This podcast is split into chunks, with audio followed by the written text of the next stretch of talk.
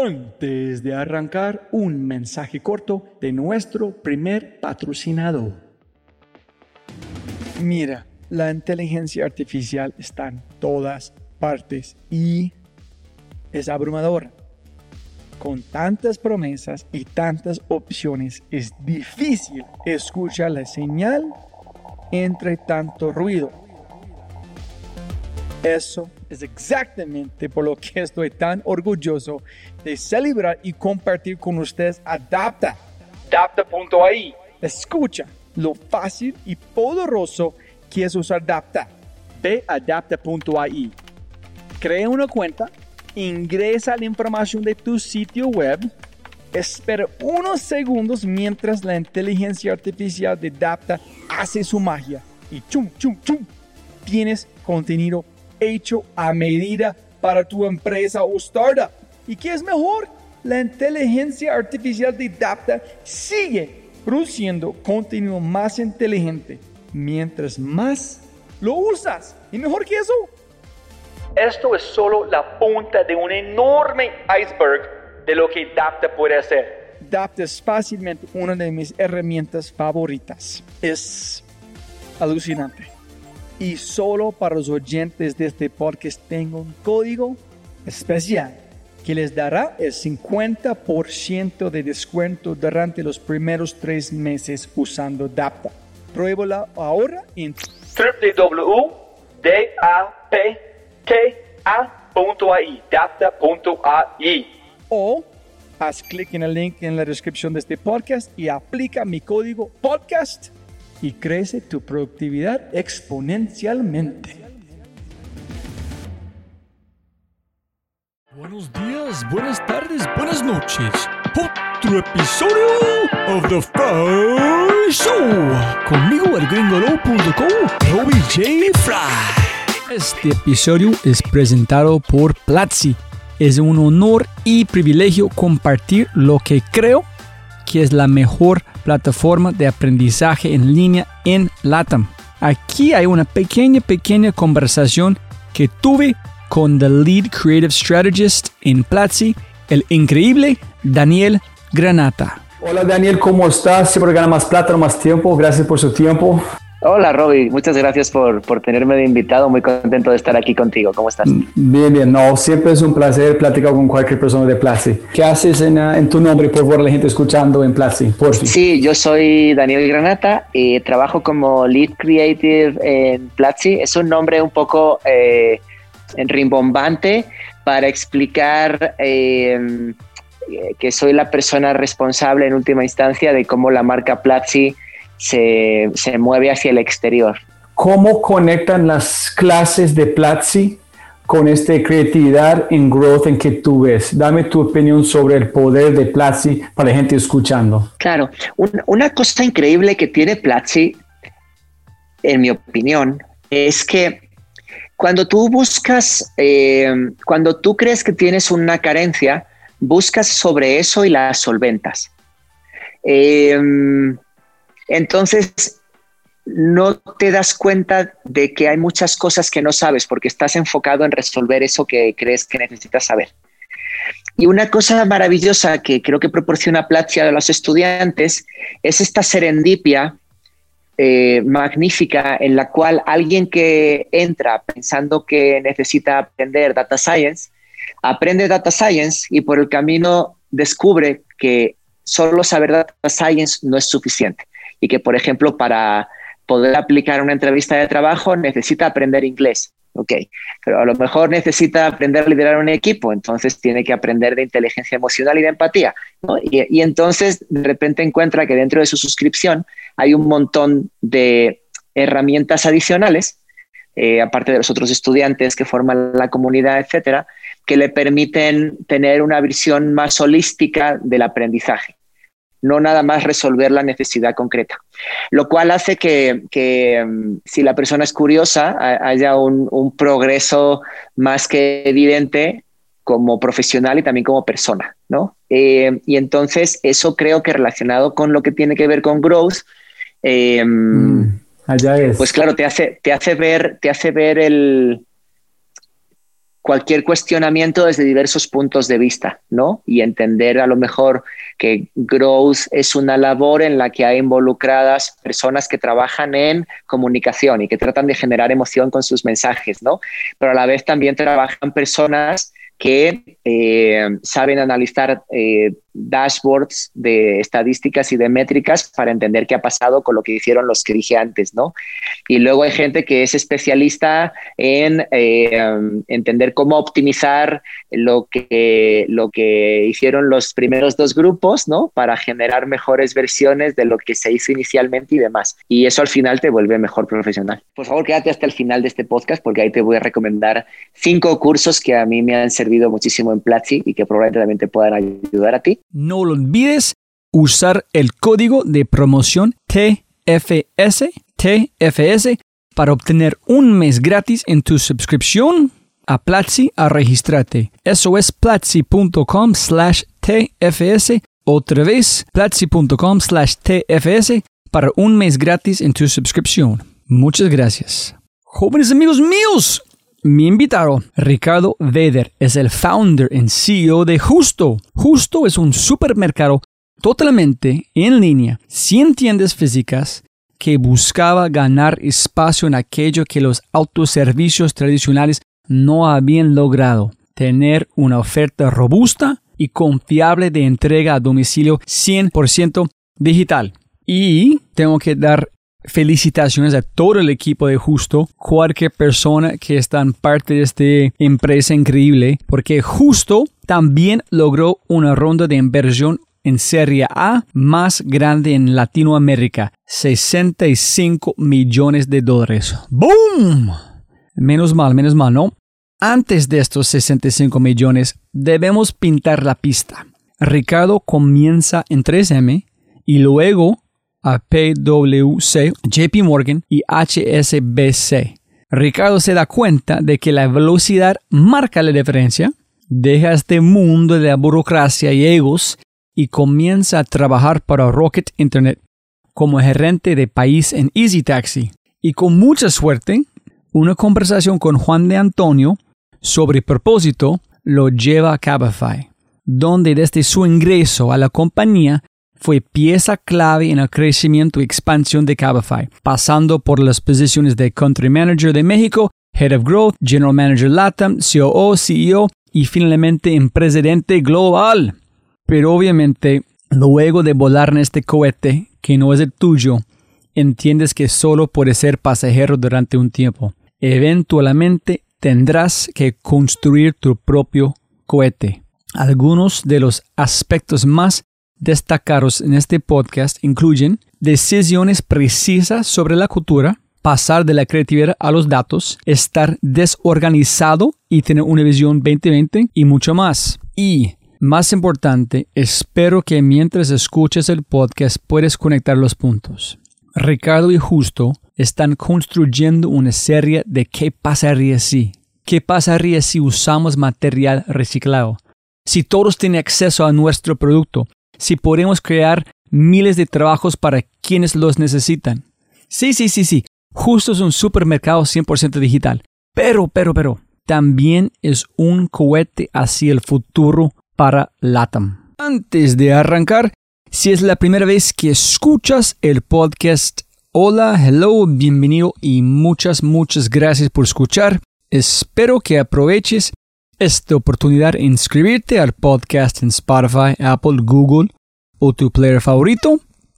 Y si eres un fan del programa de The Fry Show, debes inscribirte ya a The Corvo Show, una biblioteca de audio para creativos, innovadores y emprendedores.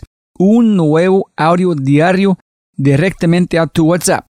Inscríbete en thefryshow.com slash Corvus, C-O-R-B-U-S, Corvus. Y también debes inscribirte al newsletter El Conejo Blanco, 5 minutos para leer y toda una vida para comprender. TheFryShow.com forward slash boletín. Y obviamente si quieres acceder a los libros, podcasts, personas y lo demás que mencionamos en el episodio, puedes encontrar todo en TheFryShow.com. Muchísimas gracias. Y con ese dicho, Arrancamos con el show, episodio 145.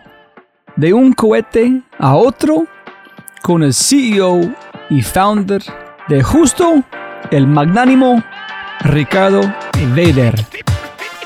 Bueno, yo nací en Ciudad de México.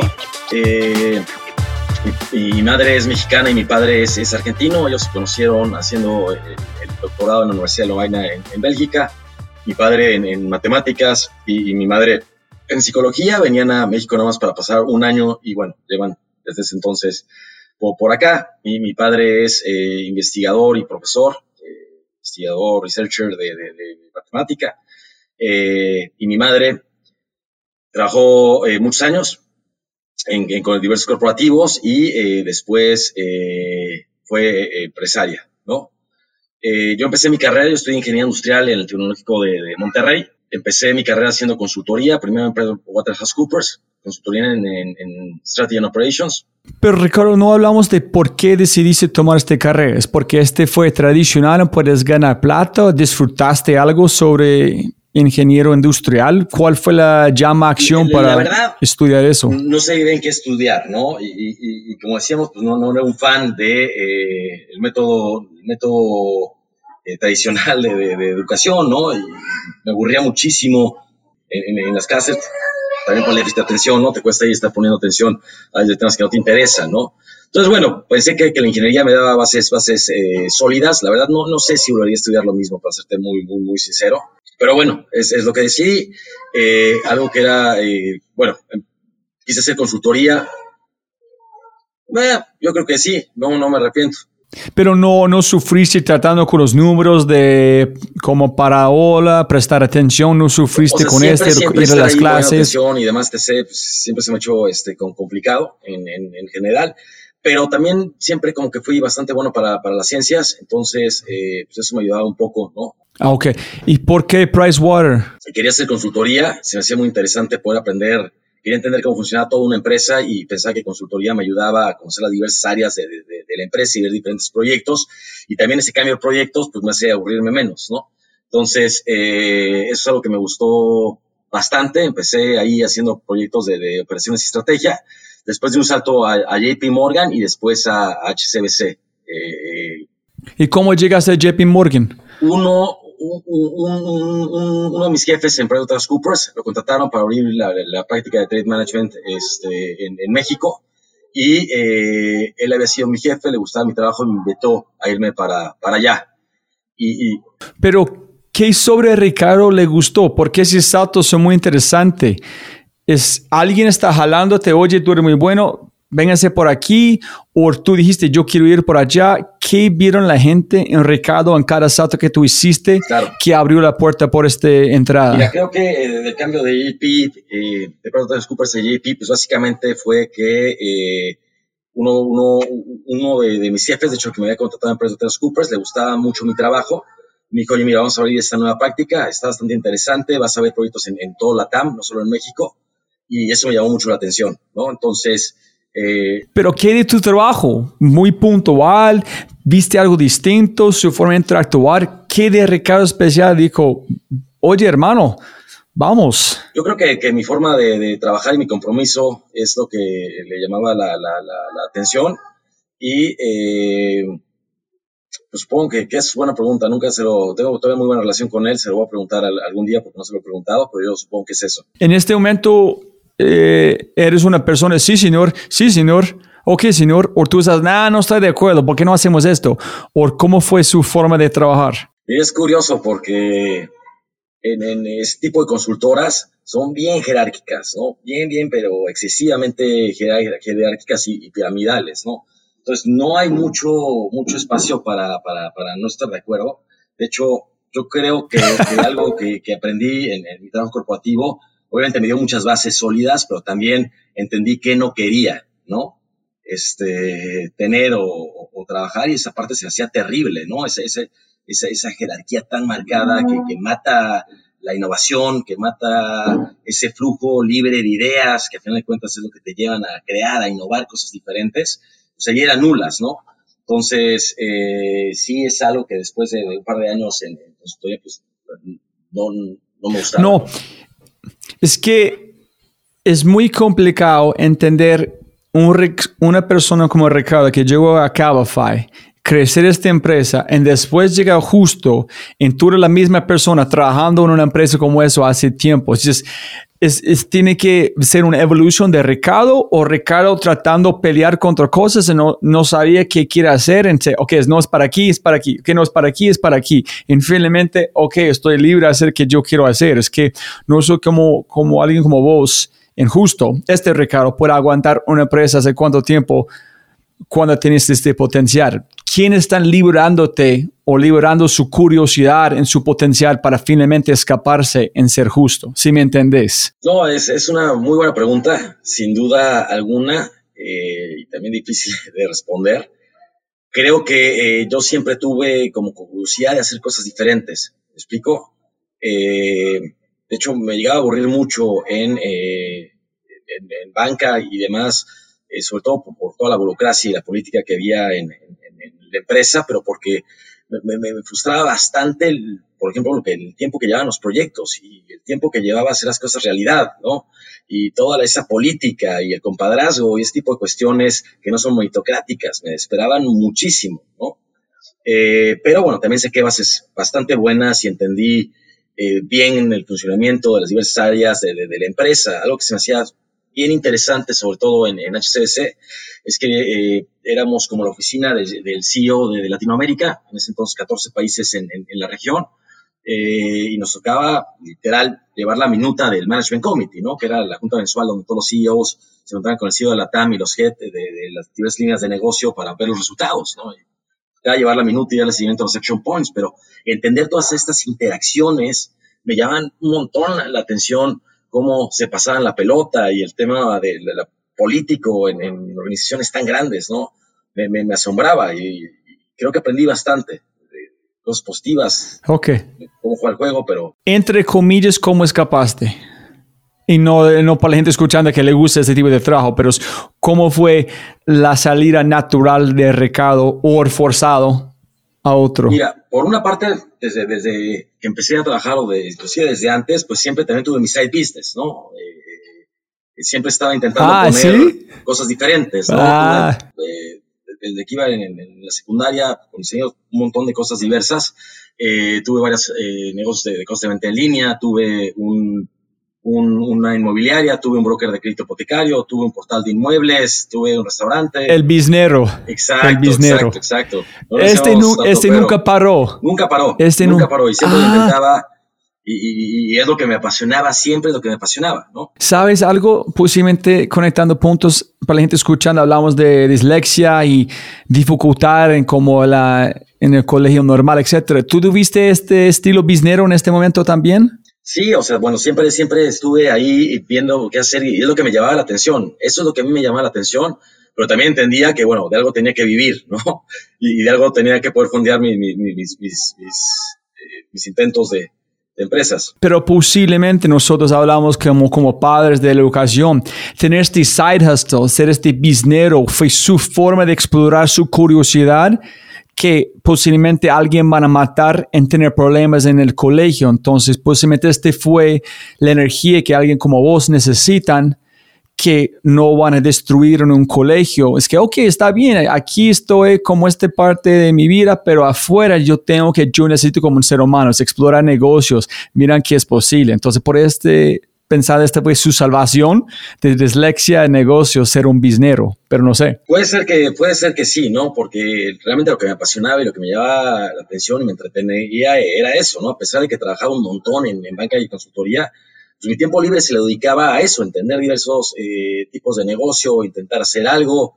Eh, obviamente, pues el acceso a financiamiento era súper complejo en, ese, en, ese, entonces, eh, pero aprendí un montón. Eh, la mayoría de, algunos me fue bien, otros no me fue nada bien, pero aprendí un montón de, la parte más técnica de este, eh, los negocios, pero también de cómo es la interacción eh, entre la gente en, las empresas, ¿no? Y los socios y todo ese tipo de factores es algo eh, que me ayuda un montón a ir madurando, aprendiendo, cometiendo errores y aprendiendo de los mismos. Jugando ajedrez Maquiavelo en un sentido o el otro, moviéndolas como las fichas eh, políticamente correctas. Digo, este, esta persona, llegar en su oficina para abrir esta puerta, para convencer a esta persona, para convencer, para finalmente decir un sí o no. La verdad, no, yo, yo diría que al revés, porque algo que me gustaba de, del emprendimiento es que no tenías que, que, que tener ese juego, que, que no genera valor, ¿me explicó?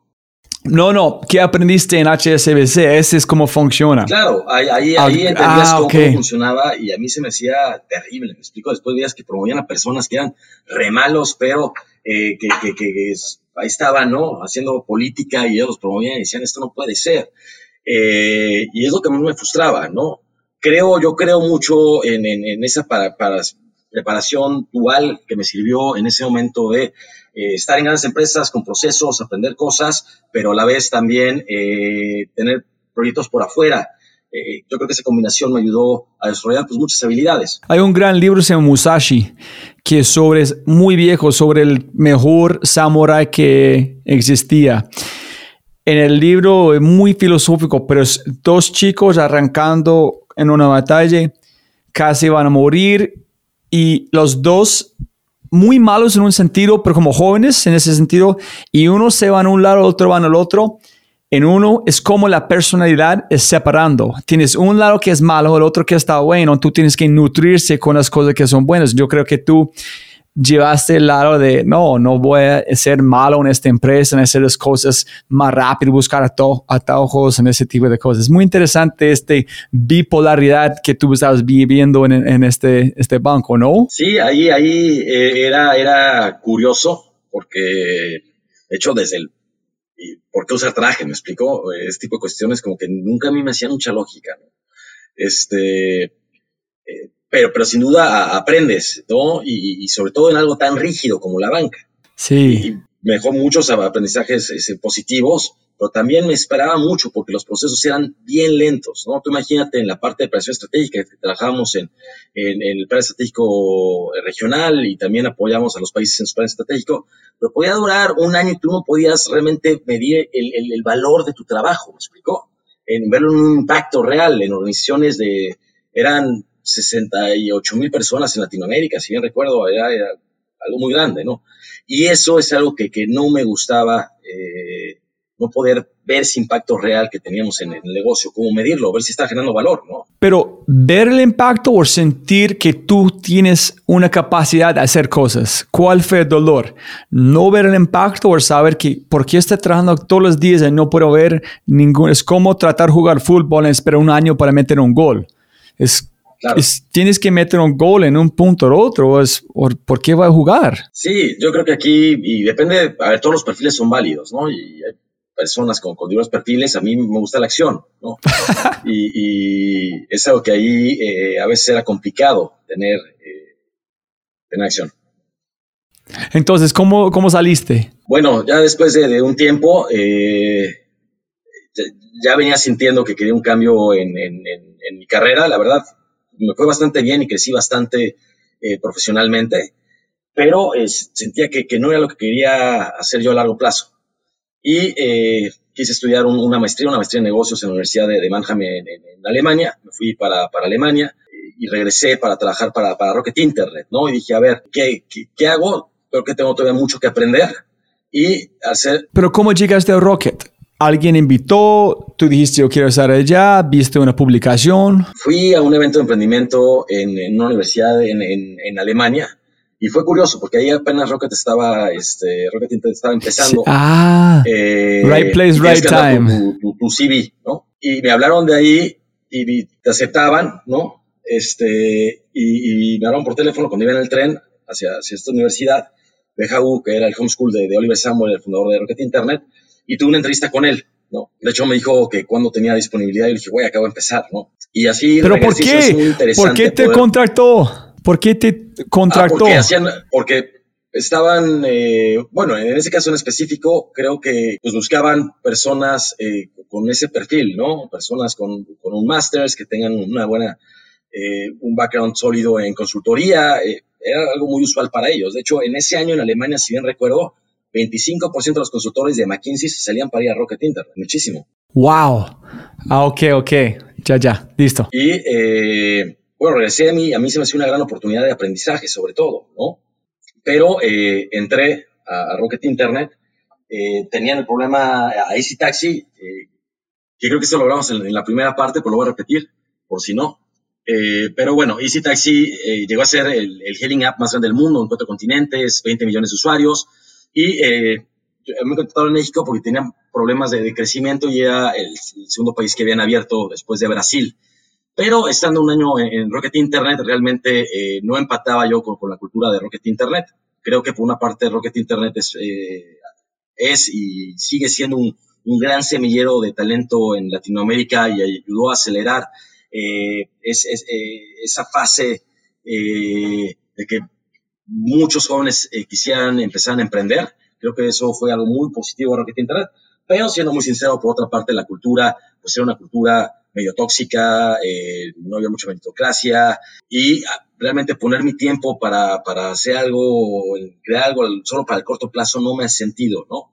Entonces decidí, decidí salir, no sabía qué hacer, estaba viendo si empezaba algo, pero me preocupaba pues, que tenía deudas por mi MBA y demás, etc estaba eh, ahí en prácticas bastante interesantes con empresas como Google, ¿no? Que era como lo lógico para mí en, ese momento. Y también ahí conocí al fundador de, de Cabify. Y, era bien curioso porque no era una decisión. ¿Cómo se llama? Juan Antonio. Juan Antonio. Una gran persona. Eh, ¿Cómo conociste a él? No me. Mira, creo que un emprendedor le dio a alguien del board mi, mi currículum y me buscaron y me llamaron pero en ese momento Easy Taxi era muchísimo, muchísimo más grande, o sea, en volumen era ciento de veces más grande que, que Cabify, ¿no? Eh, Cabify se había fundado en el 2011 en Madrid eh, y en 2012 se abrió en Ciudad de México, Lima y Santiago. Pasó 2012, 2013, 2014 y todavía el volumen era muy pequeño. Entonces yo salía de Easy Taxi y pues no me hacía mucho sentido irme al player que era el más chico en ese momento en el mercado, ¿no? Que era, que era, que era Cabify. Jaxi era más grande en, en, México, porque solo estaba en México. Eh, entonces, pues no iba con mucho interés. Y me acuerdo que era un sábado, eh, cuando conocí a, Juan Antonio, de hecho yo venía bien desvelado, venía a la fiesta de, un buen amigo. Eh, ya nos tomamos unas cervezas y la verdad hice mucha empatía con él y con su visión y dije, bueno, nos la rifamos, ¿no? ¿Cuál fue la visión? Porque que yo entiendo, tú puedes, eh, si estás incorrecto, es que es, ellos son los únicos que fue rentable. La única forma de modelo de negocio que actualmente fue ganando plata, no quemando plata más rápido. Ellos crecieron como una forma sostenible en ganaron plata. Y ahorita está como gigante, en todavía existe porque su forma de pensar. Entonces, él tenía este modelo mental en ese punto, como Juan Antonio, de crecer normal, reinvertir, cómo usar la plata, o cómo fue su punto de vista en este momento. Yo, yo creo que en ese momento era, era diferente porque éramos muy pequeños, ¿no? eran un par de cientos de viajes al, día en varias ciudades del mundo, que para ride no es mucho. Entonces, ahí el foco era de cómo crecemos, ¿no? Y eh, te puedo ir contando cómo, cómo, cómo fue cambiando ahí la, percepción en, este tema, ¿no? Pero, pero era algo bastante, bastante genuino. Yo creía que había muchas posibilidades de, de hacerlo bien. Era complejo también porque solo teníamos 25 unidades eh, en, ese momento y para una ciudad como la Ciudad de México, 25 coches eh, no es nada, ¿no? ¿Solamente 26? 25. ¿Qué como en, como en Roma o dónde? Sí, los teníamos ahí por, por, la Roma. De hecho, esos 25, 10 eran, eran propios, los, los habían comprado. Y pues era también complejo crecer porque, por ejemplo, las pocas personas que en operaciones, en vez de buscar nuevos coches, hacían fleet management de esos coches y había que cambiar un montón de cosas en, en, en, la operación, ¿no? Y a mí me gusta estar en la línea operando. Cabify me dio, me dio me dio eso, entré muy rápido, lo reestructuramos en México casi todo. De ahí eh, me dio la oportunidad de, el par de meses de ser Head of Growth, ir a las demás ciudades también a aportar en el, crecimiento y ayudarlos a reestructurarse para volver a crecer. Ahí también, eh, con ese crecimiento, empezamos a acelerar volúmenes y otro tipo de cuestiones. Hicimos eh, una nueva ronda de financiamiento, porque también lo complicado aquí era crecer sin nada de capital, ¿no? Éramos el player que menos capital tenía al principio en el, en el mercado.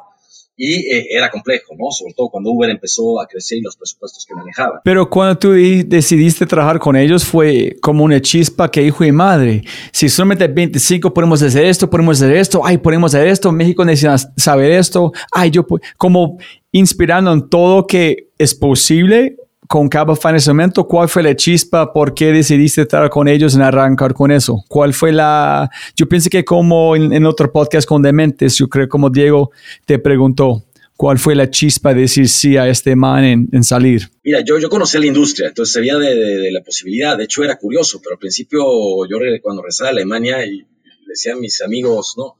Iba a trabajar en ese taxi y decían, ¿cómo, Ricardo? Pues, ¿por qué te vas a manejar taxis ahora, no? Tengo muy en banca, bla, bla. Y pues la gente no entendía al principio, ¿no? Este, pero entendía el potencial de, de la industria, tal, vez no con tanta claridad como, como, como todo lo que pasó, que, que, fue realmente increíble, pero veía un montón de potencial y, y creía que, que, era muy early y que la oportunidad era, era grande y que había espacio a hacer las cosas diferentes, ¿no? Y eh, muchos factores que veía en, en, en el estilo de, cultural y de liderazgo de Rocket Internet, pues eran totalmente lo contrario en, en, en, ¿no? Sentía una empatía a nivel de valores eh, ah, mucho más fuerte conmigo eh, a nivel cultural y, esa es la empatía que me refiero que sentí sobre todo con, con el fundador, con Juan Antonio, eh, porque dije, bueno, vamos a rifárnosla, ¿no? Y ahí peor, porque todos los señores me dicen, oye, pues te saliste de, de, los taxis para irte algo todavía más chiquito, ¿no? Que es de lo mismo, también me decían que caía feo de los taxis, ¿no? Pero, pero bueno, después te digo... De, Qué reto tan chévere. Fue súper emocionante. Para arrancar con algo como, wow. Fue súper emocionante. Qué genial tener este sueño en su país, salir de algo, ver algo chiquitito como convertirse en el Rebel Alliance. Podemos conquistar. Y, algo, algo que la oportunidad que me da Caify al ser tan pequeño y tan early stage era realmente poder yo influir en, la empresa de una forma mucho más fuerte, ¿no? Este, y veía esa apertura, poder hacer las cosas juntos, influir en muchas cosas dentro, dentro de Caify. Por eso que también cuando más en Head of Growth y pudiera visitar las otras tres ciudades donde, donde estábamos ahí, eh, pues me da la oportunidad de intentar tropicalizar un poco los modelos de, de, negocio con los equipos locales, que fue bastante interesante la parte de, de, Head of Growth. Y después ya con una nueva ronda de capital, ahí es cuando me dan otra oportunidad al liderar todo el crecimiento de, de, Cabify, de cuatro a setenta y tantas ciudades. Este, fue una locura, me tocó abrir casi personalmente todas esas ciudades en, ocho o nueve meses. Eh, nueve países más, ¿no? Ocho en Latinoamérica y Portugal y fue bien, bien interesante. Ahí era el de Latinoamérica, eh, la mayoría de la operación estaba acá, eh, por temas regulatorios en, en, España en esos momentos no pudimos crecer tanto, con un tema de licencias y demás. Y ahí fue ya, ya bien curioso, eh, después pasó a ser el CEO de la empresa que está a cargo de los países y de todos los países y de, y de la mayoría de las, de las funciones globales. Pero como dos años y medio después, compramos varias empresas, ¿no? Compramos Jaxi en México, eh, Taxi, pero también Easy Taxi. Y eso es curioso porque eh, Easy Taxi era cientos de veces más grande que Cabify, ¿no? Entonces, wow, ¿cómo, cómo eh, en el mundo de la tecnología las cosas pueden tan rápido dar la vuelta? Y creo que eso es emocionante, ¿no? Hubo muchísimos aprendizajes, un montón de errores, un montón de errores también, pero aprendimos de ello y, y ver la cultura, ver el ánimo de la gente, era algo bien padre, ¿no? Una gran, gran aventura. Yo creo que tenemos que deoernos para Ricardo huir la venganza y hacer la, solamente la historia desde, desde este cuatro años para aprendizajes de cómo hiciste. Es como no puede imaginar desde este punto decir sí, volver a comprar la misma empresa donde está trabajando antes, tantas ciudades. Imagino que hay, ¿cómo fue ¿Qué hiciste primero? ¿Contrataste un data scientist? ¿La analítica? ¿Cómo fue crecer? ¿Cómo fue este proceso puntual? ¿Qué hiciste primero? ¿Dónde pusiste la plata? ¿Cómo, cómo me imagino que usaste tu información de los bancos? Al principio, al principio, eh, y me acuerdo el primer día, ¿no? Hablé con, con todos los que, las personas que había y eh, también era un tema porque tampoco teníamos mucho presupuesto, ¿me explicó?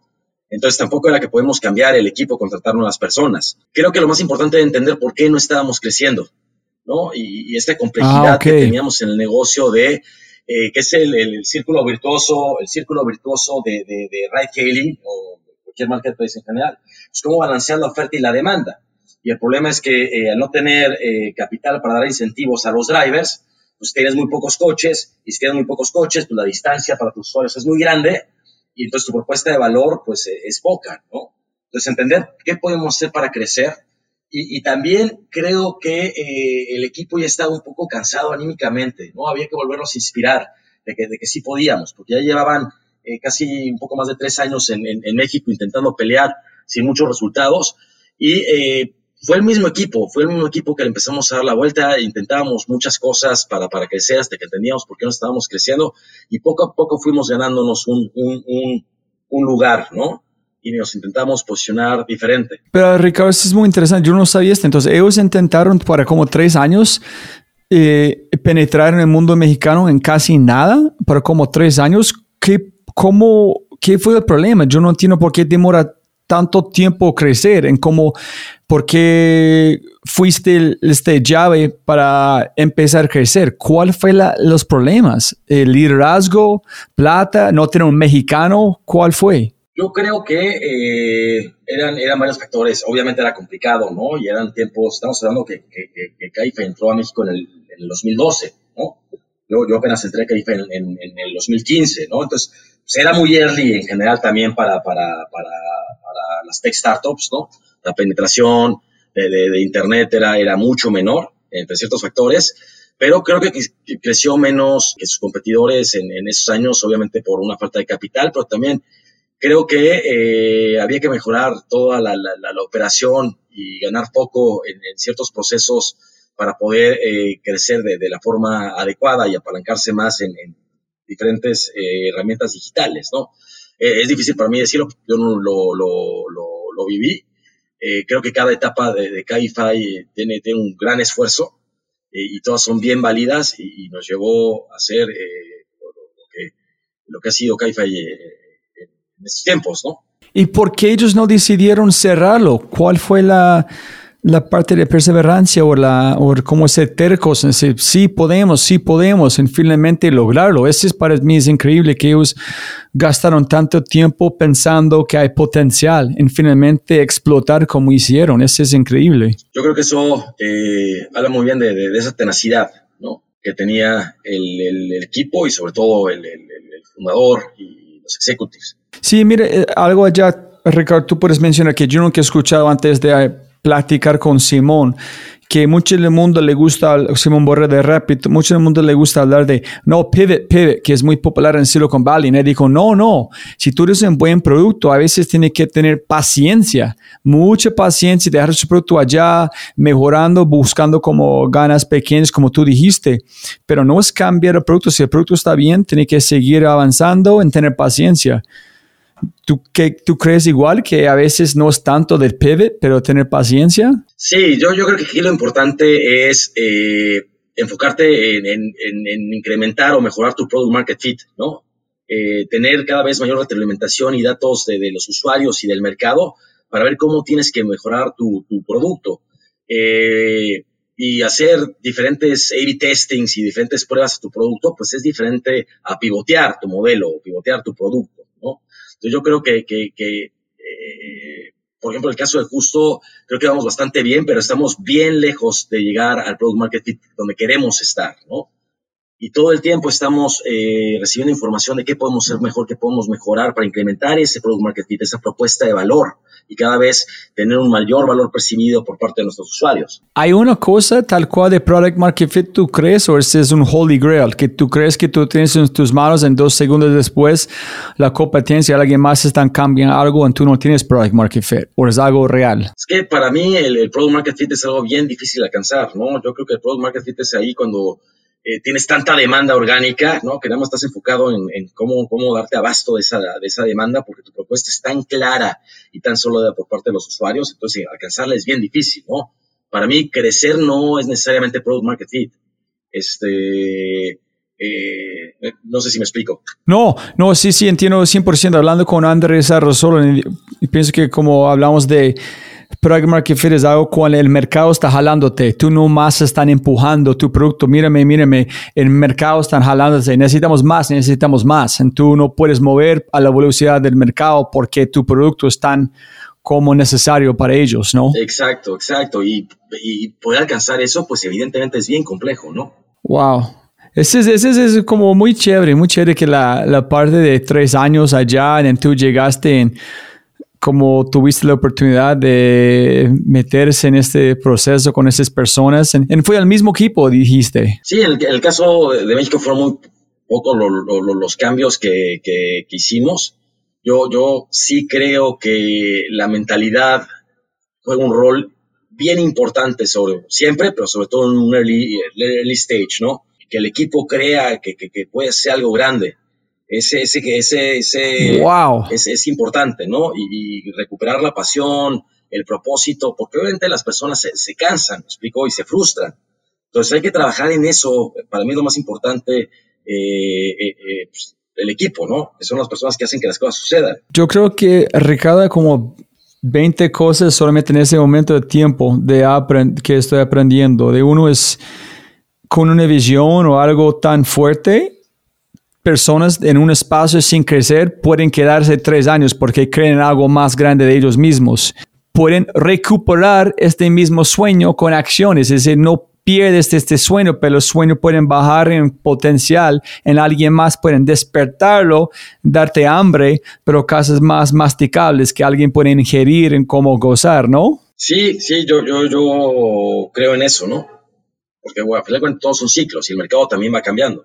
Ok, entonces llegaste, empezaste como medir pedacitos, crecer poco a poco ¿Cuándo fue el momento, el catalizador, cuando tú sabías que, hijo de madre, logramos, estamos moviendo, este bus está, tiene combustible, vamos bien? ¿Cuándo fue este momento? Mira, fue como a principios del 2015 y sobre todo en el 2016, ¿no? Ya, ya que en el 2016 hicimos la, expansión, eh, sobre todo a un montón de ciudades en, en la TAM, ¿no? Y abrimos eh, países como Brasil, eh, Argentina, Chile, bueno, Chile ya está, entre otros que, era increíble ver el crecimiento, ¿no? También la competencia era muy dura por, una diferencia de presupuesto pues muy marcada.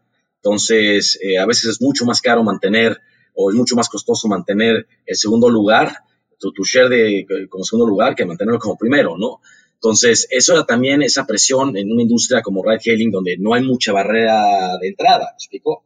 Este, sí, claro. Eh, que, que, lo hacía complejo, pero también el mercado era, era, era enorme y ver cómo íbamos creciendo tan rápido, pues realmente te animaba a seguir, a seguir luchando. ¿Y cómo manejaste la parte de cultura, Ricardo? Porque cuando platicaron con los chicos de pedidos ya y otros hablando de cuando Rocket trató como ingresar allá también otros espacios, que fue complicado porque no ingresaron con la misma cultura. En cultura es tan poderoso en, en, LATAM, en unos países.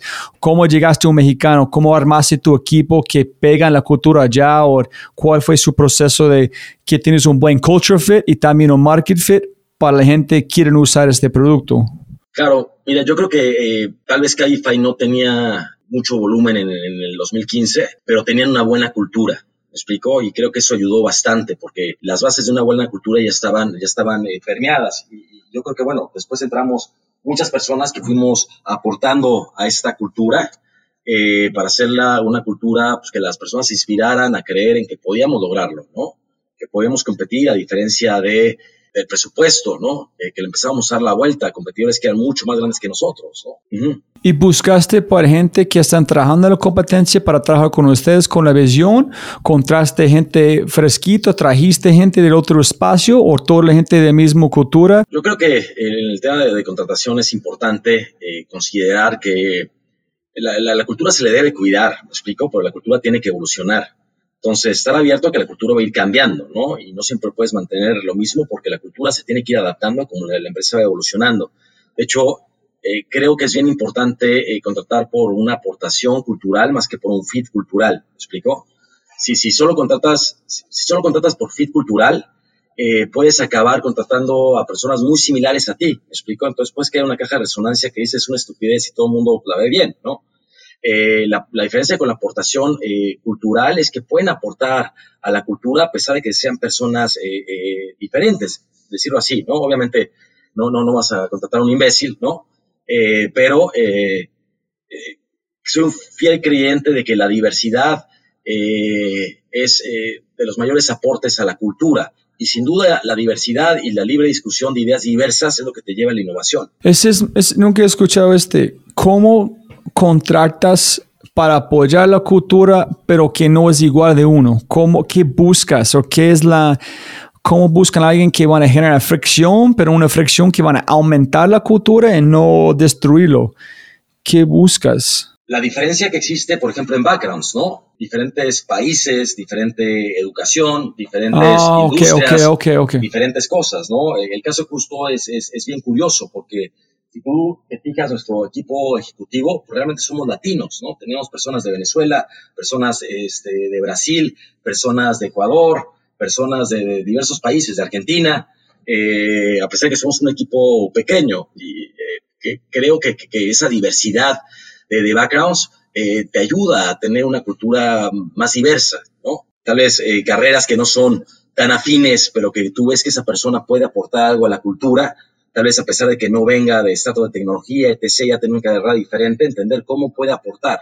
Creo que es importante. Ok, es interesante, sí. Me imagino que es complicado, un proceso bastante difícil no contarte a alguien similar a vos, porque tú quieres, tienes empatía con alguien por alguna razón, quieres tomar una cerveza con esta persona, pero posiblemente es el problema, no necesitan dos del mismo.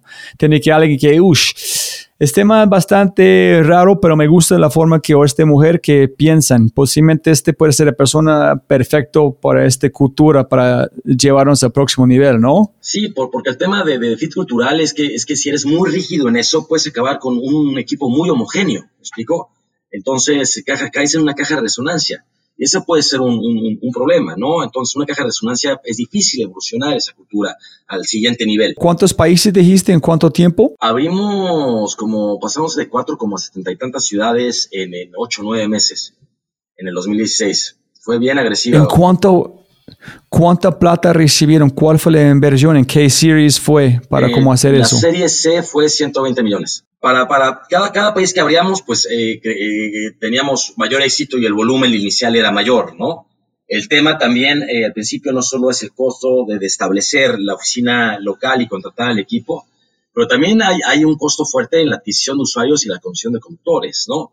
Sobre todo en, en- en industrias como, como Ride Hailing o Food Delivery, pues tú das eh, un cupón eh, de un viaje gratis o demás, etc. Y, y ahí se va mucho capital. El tema de que la diferencia de presupuesto era tan grande contra, contra, contra Uber que era, era bastante complejo eh, poder ganar ahí, ¿no? De hecho, por eso eh, Cabify se enfocó mucho también en desarrollar el B2B, ¿no? El, el servicio para Ah, empresas. ya, ok. Sí, sí, sí, sí.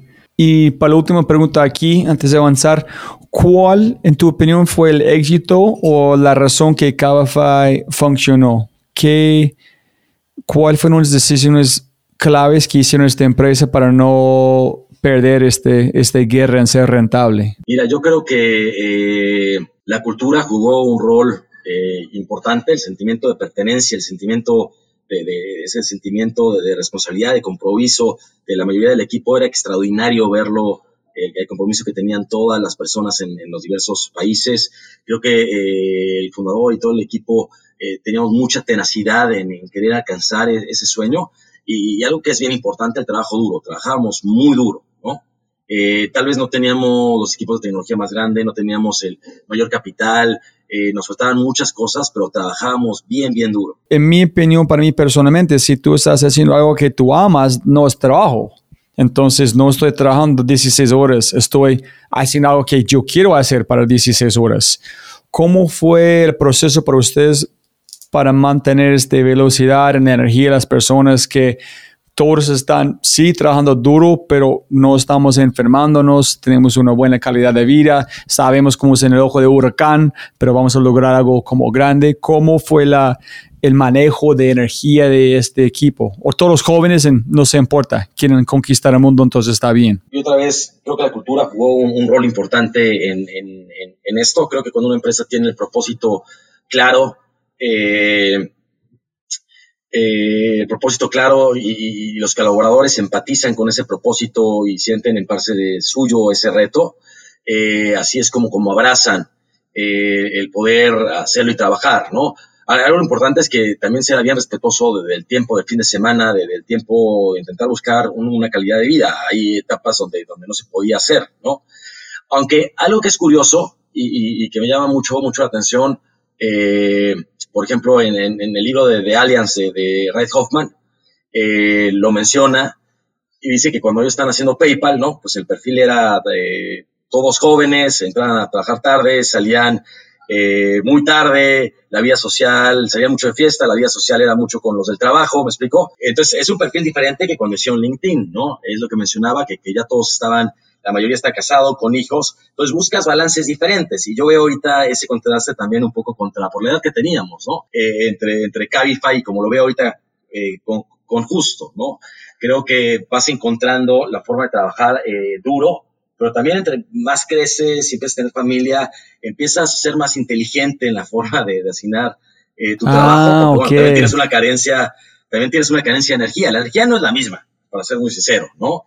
Entonces tienes que contrarrestar con, con, algo más, pero creo que cada etapa es, es, es diferente y las dos son súper válidas, ¿no? Listo, listo. ¿Y cuál fue el propósito de Cabify? Bueno, ahí era mejorar la calidad de vida de las personas a través de la movilidad y la tecnología, ¿no? Eso era como, como la meta que creíamos que podíamos impactar en la calidad de vida de, de, todas las personas en las ciudades, mejorando la movilidad. La movilidad la veíamos no solo como un tiempo de que te puedes ahorrar tiempo y poner ese tiempo en actividades eh, eh, productivas o recreativas, ¿no? Pero tú imagínate, sobre todo en Latinoamérica, que, que las personas eh, de menores recursos son las que normalmente viven en las periferias de las ciudades, explicó, y a veces tienen que desplazar varias horas para llegar a sus centros de trabajo. ¿Cómo, cómo impacta esto en la calidad de vida, de aprendizaje, de estrés, de interacción en, las personas? Y creíamos realmente, y, sigue creyendo el equipo, y sigo creyendo, que hay todavía muchísimo trabajo para hacer en mejorar la movilidad en general en las ciudades. Tú piensas, es un sistema bien ineficiente, ¿no?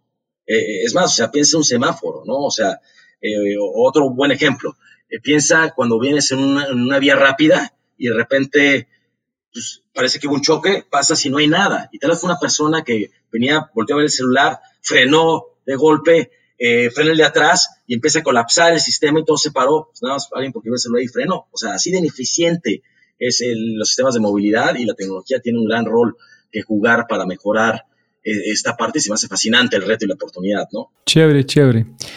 Y aquí la pregunta más importante para mí en este momento. ¿Cómo funcionó la innovación, crecimiento, ideas, agilidad, innovación, la forma que ejecutar agilidad desde HSBC hasta como Rocket, Cabify, etcétera? Porque hay mucho, es mucha, muy popular el de cursos de design thinking en las, empresas grandes, hacer un customer journey map, en ese tipo de cosas. En después de 150 entrevistas con gente como vos, nadie me ha dicho que ellos usaron un design thinking para llegar a un, un cosa, no usaron post-its mapeando perfiles para llegar a sus clientes. Fue, ok, esa es que nuestra intuición o hay una oportunidad porque el cliente dijeron este, vamos, construimos, testeamos, etc. ¿Qué has visto? ¿Qué es la diferencia entre eh, más grande hacia dónde estás ahorita con Justo? Claro. Todos los detalles posibles, porfi. Creo que, que es, es, bien interesante. Yo creo mucho en, salir y probar tu MVP en el mercado y tener retroalimentación. De hecho, con Justo salimos con un beta bastante, bastante básico, muy rápido, donde tú pedías eh, hace un año y realmente lo que hacíamos era un súper, compramos las cosas, te las llevábamos, pero para poder entender y poder mejorar la, la, operación.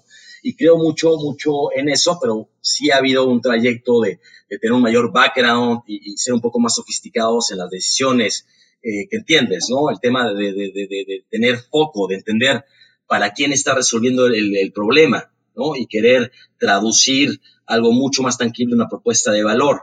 Creo que el tiempo sí te ayuda y los aprendizajes te ayudan a eh, tener una, una, vista mucho más enfocada cuando estás haciendo un, proyecto, aunque por otra parte no he encontrado nada que eh, sea tan efectivo como salir y probar tus hipótesis, ¿no? Poder eh, diseñar una hipótesis, intentar hacer algún experimento para poderla comprobar y ahí estando mejorando eh, evolucionando tu producto acorde a la información que te dan tus usuarios y te da el, mercado. No siempre es fácil poder obtener información eh, fidedigna o, o tan claros, porque muchas veces el usuario pues, no sabe lo que quiere o no, no, dice claramente lo, que está buscando, pero creo que sigue siendo la mejor forma, aunque eh, en este caso en, en Justos hicimos un análisis mucho más detallado para entender quiénes sean nuestros usuarios, cuál era nuestro propósito, ¿no? Estructurado un poco más esta parte para ya salir a probarlo, ¿no? ¿En cómo hiciste? Aquí eh, pues hay diferentes ejercicios y herramientas que puedes utilizar para, para hacerlo, ¿no? Desde, desde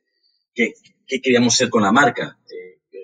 Propósito de Justo es eh, cambiar la industria de consumo a través de la tecnología y prácticas justas. La misión es ser el supermercado favorito de Latinoamérica en menos de, de 10 años, ¿no?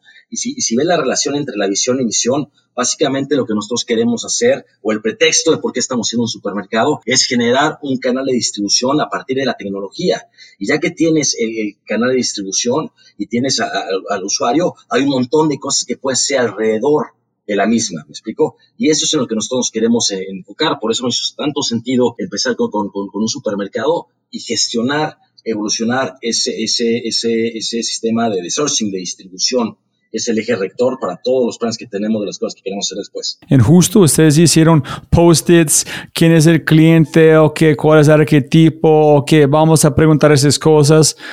¿Ustedes hicieron ese tipo de cosas, business canvas, etcétera, etcétera, cualquier tipo de allá o solamente hiciste? Mira, la mayoría de las cosas solo las hicimos, ¿no? O sea, salimos, creamos hipótesis y salimos y las hicimos. La marca, la marca sí la trabajamos con, con, una agencia que decía arquetipos de marca y todo este tipo de cuestiones. Entonces ahí, ahí lo iluminábamos un poco. No, no, es lo mismo tus valores de marca que, que tus valores como empresa, ¿no? O sea, sí están relacionados, pero, pero, pero no siempre son los mismos, ¿no? O el arquetipo de marca. Entonces, eso sí se trabajó, un poco más estructurado, pero con, con la metodología que utilizaba la, la, agencia, pero en general pues salíamos y hacíamos, ¿no? Y a ver, te voy a ser bien sincero, no teníamos ni idea de la complejidad operativa que esto era, ¿no? O sea, siendo sinceros, pensábamos que iba a ser mucho más fácil de lo que es, porque es una complejidad operativa bastante grande, ¿no? El hecho de tener miles de SKUs, el manejo de perecederos, hacer miles de órdenes, te va complicando eh, la operación. La operación crece eh, exponencialmente en cuanto crece el volumen, ¿no? No es una operación que entre más volumen se vuelve más fácil. Yo creo que es una de las principales razones, a pesar de que la industria eh, de los supermercados es una de las industrias más grandes de, de, del, mundo, evidentemente, pues no es un supermercado salir cada, cada año. Y es por esa complejidad operativa a la que nos enfrentamos, ¿no? Algo que es bien curioso, pero para poder darte un parámetro de lo grande que es nuestra industria, eh, no sé si sepas cuál es el market cap de Walmart México. Solo Walmart México. Ni idea. Adivina, dime un número, el que quieras. El market cap de Walmart México. Mm. Que pienso que el market cap de toda la industria de los estados es como 7 trillones o algo. O este, no sé, estoy confundiendo como médico. Entonces, de México, no sé, como 500, no, 500 billones. No, todo Walmart vale como 400. Todo Walmart global, pero solo México. Solo México son 50 billones. ¿Me explico? Walmex Pre-COVID, pre-COVID, 50 millones, ahorita como el peso tuvo una evaluación, creo que son como cuarenta y tantos, pero este, pues imagínate, ¿no? Es 1.5 veces sube en el mundo. Entonces, de ese tamaño es, la oportunidad. Es que yo vi como algo de Benedict Evans mostrando como online compras que Amazon solamente, todo lo que está ganando es solamente como 6 o 4% de market share, es casi nada. El mercado es tan grande claro. para como estos jugadores que sí este es gigante por Walmart, pero el, el, el negocio tal cual es enorme. El, eh, sin duda el, el negocio es, es, enorme, ¿no? Bueno, especialmente en México y la mayoría de los países de Latinoamérica, la concentración competitiva de los supermercados eh, está muy marcada, ¿no? No, no es eh, como en Europa, en Estados Unidos, que hay muchos más supermercados regionales y demás. Aquí realmente hay, hay pocos jugadores, está bien concentrada la competencia. En el caso de México, eh, la Comer, Soriana, Chedraui tienen un combined market cap como de 5 billones, ¿no? Contra 50. Entonces, eh, nosotros creemos que también esa concentración de mercado y una gran oportunidad. No, estoy imaginando que después de justo en este mercado, eh, no necesitas un taxi. Me imagino que muchas personas solamente un taxi o Cabify porque tienen que ir al supermercado. Pero si te como justo llega a mi casa, entonces es, estás matando este movilidad, mejorando movilidad, pero también matando movilidad y aumentándolo con los deliveries. Pero no sé. Ese es otro, solamente pensando en... Uh... De, de, hecho, en, en, términos de movilidad, como nosotros salimos con, con, camionetas, con muchos pedidos, disminuye los coches que están en, en la calle, ¿no? Que es también, desde que vaya uno a uno los usuarios que en su propio automóvil, aquí sale un automóvil con decenas de, de pedidos, ¿no? Entonces también aporta en cierto beneficio este, eh, a la movilidad y entre más grandes, pues concentras más. Eh, el objetivo es sacar los automóviles de, de la calle, sobre todo eh, los automóviles eh, en promedio van 1.2 personas en un automóvil que tiene una capacidad para 4 o 5, ¿no? Entonces, ¿cómo, cómo, cómo maximizamos la, eficiencia en capacidad de, los vehículos? Es, es, algo importante. Para matar esta pregunta, ¿cómo fue el proceso de innovación adentro de la empresa grande en, con Cabify? ¿Cómo ustedes diseñaron ideas nuevas? ¿Dónde salieron de innovación? ¿Fue un proceso estructurado o fue cualquier persona, como yo escuché un amigo en Uber que cada viernes si tienes ideas, puedes lanzarlos, en ellos sacan nada más locos como mariachis, mascotas. ¿Cómo fue el proceso de innovación, etcétera, en Cabify? Creo que era parte del día al día, ¿no? Porque estamos en un proceso de crecimiento tan rápido este, eh, que, que, que, que, tampoco había mucho tiempo para planear eh, en los temas de, de, innovación y, tenía que ser como parte de la cultura ese hecho de poder entender eh, qué queríamos ser, qué queríamos ser diferente e intentar ser creativos.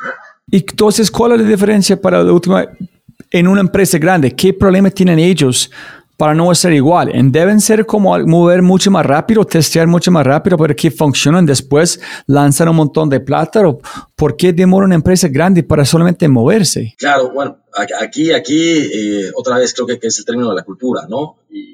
Sí, sí es importante como va escalando una empresa y sofisticando eh, ciertos procesos y la toma de decisiones. Pero el chiste es cómo mantienes una flexibilidad que no pierdas mucho dinamismo, eh, que te permita seguir siendo ágil, pero ir madurando y sofisticando cómo hacer las cosas, ¿no? Muchas veces en, las etapas iniciales, pues muchos de los procesos a falta de, ese conocimiento, de esas herramientas o de ese código, lo sacas con fuerza bruta, pero hay que ir sofisticando y creo que ese es de los mayores eh, problemas y retos que cualquier organización que, que, está escalando se va a enfrentar, ¿no? La primera inversión dentro de ustedes fue a través de Nazca. La primera inversión, el pre-seed lo lideró Foundation Capital.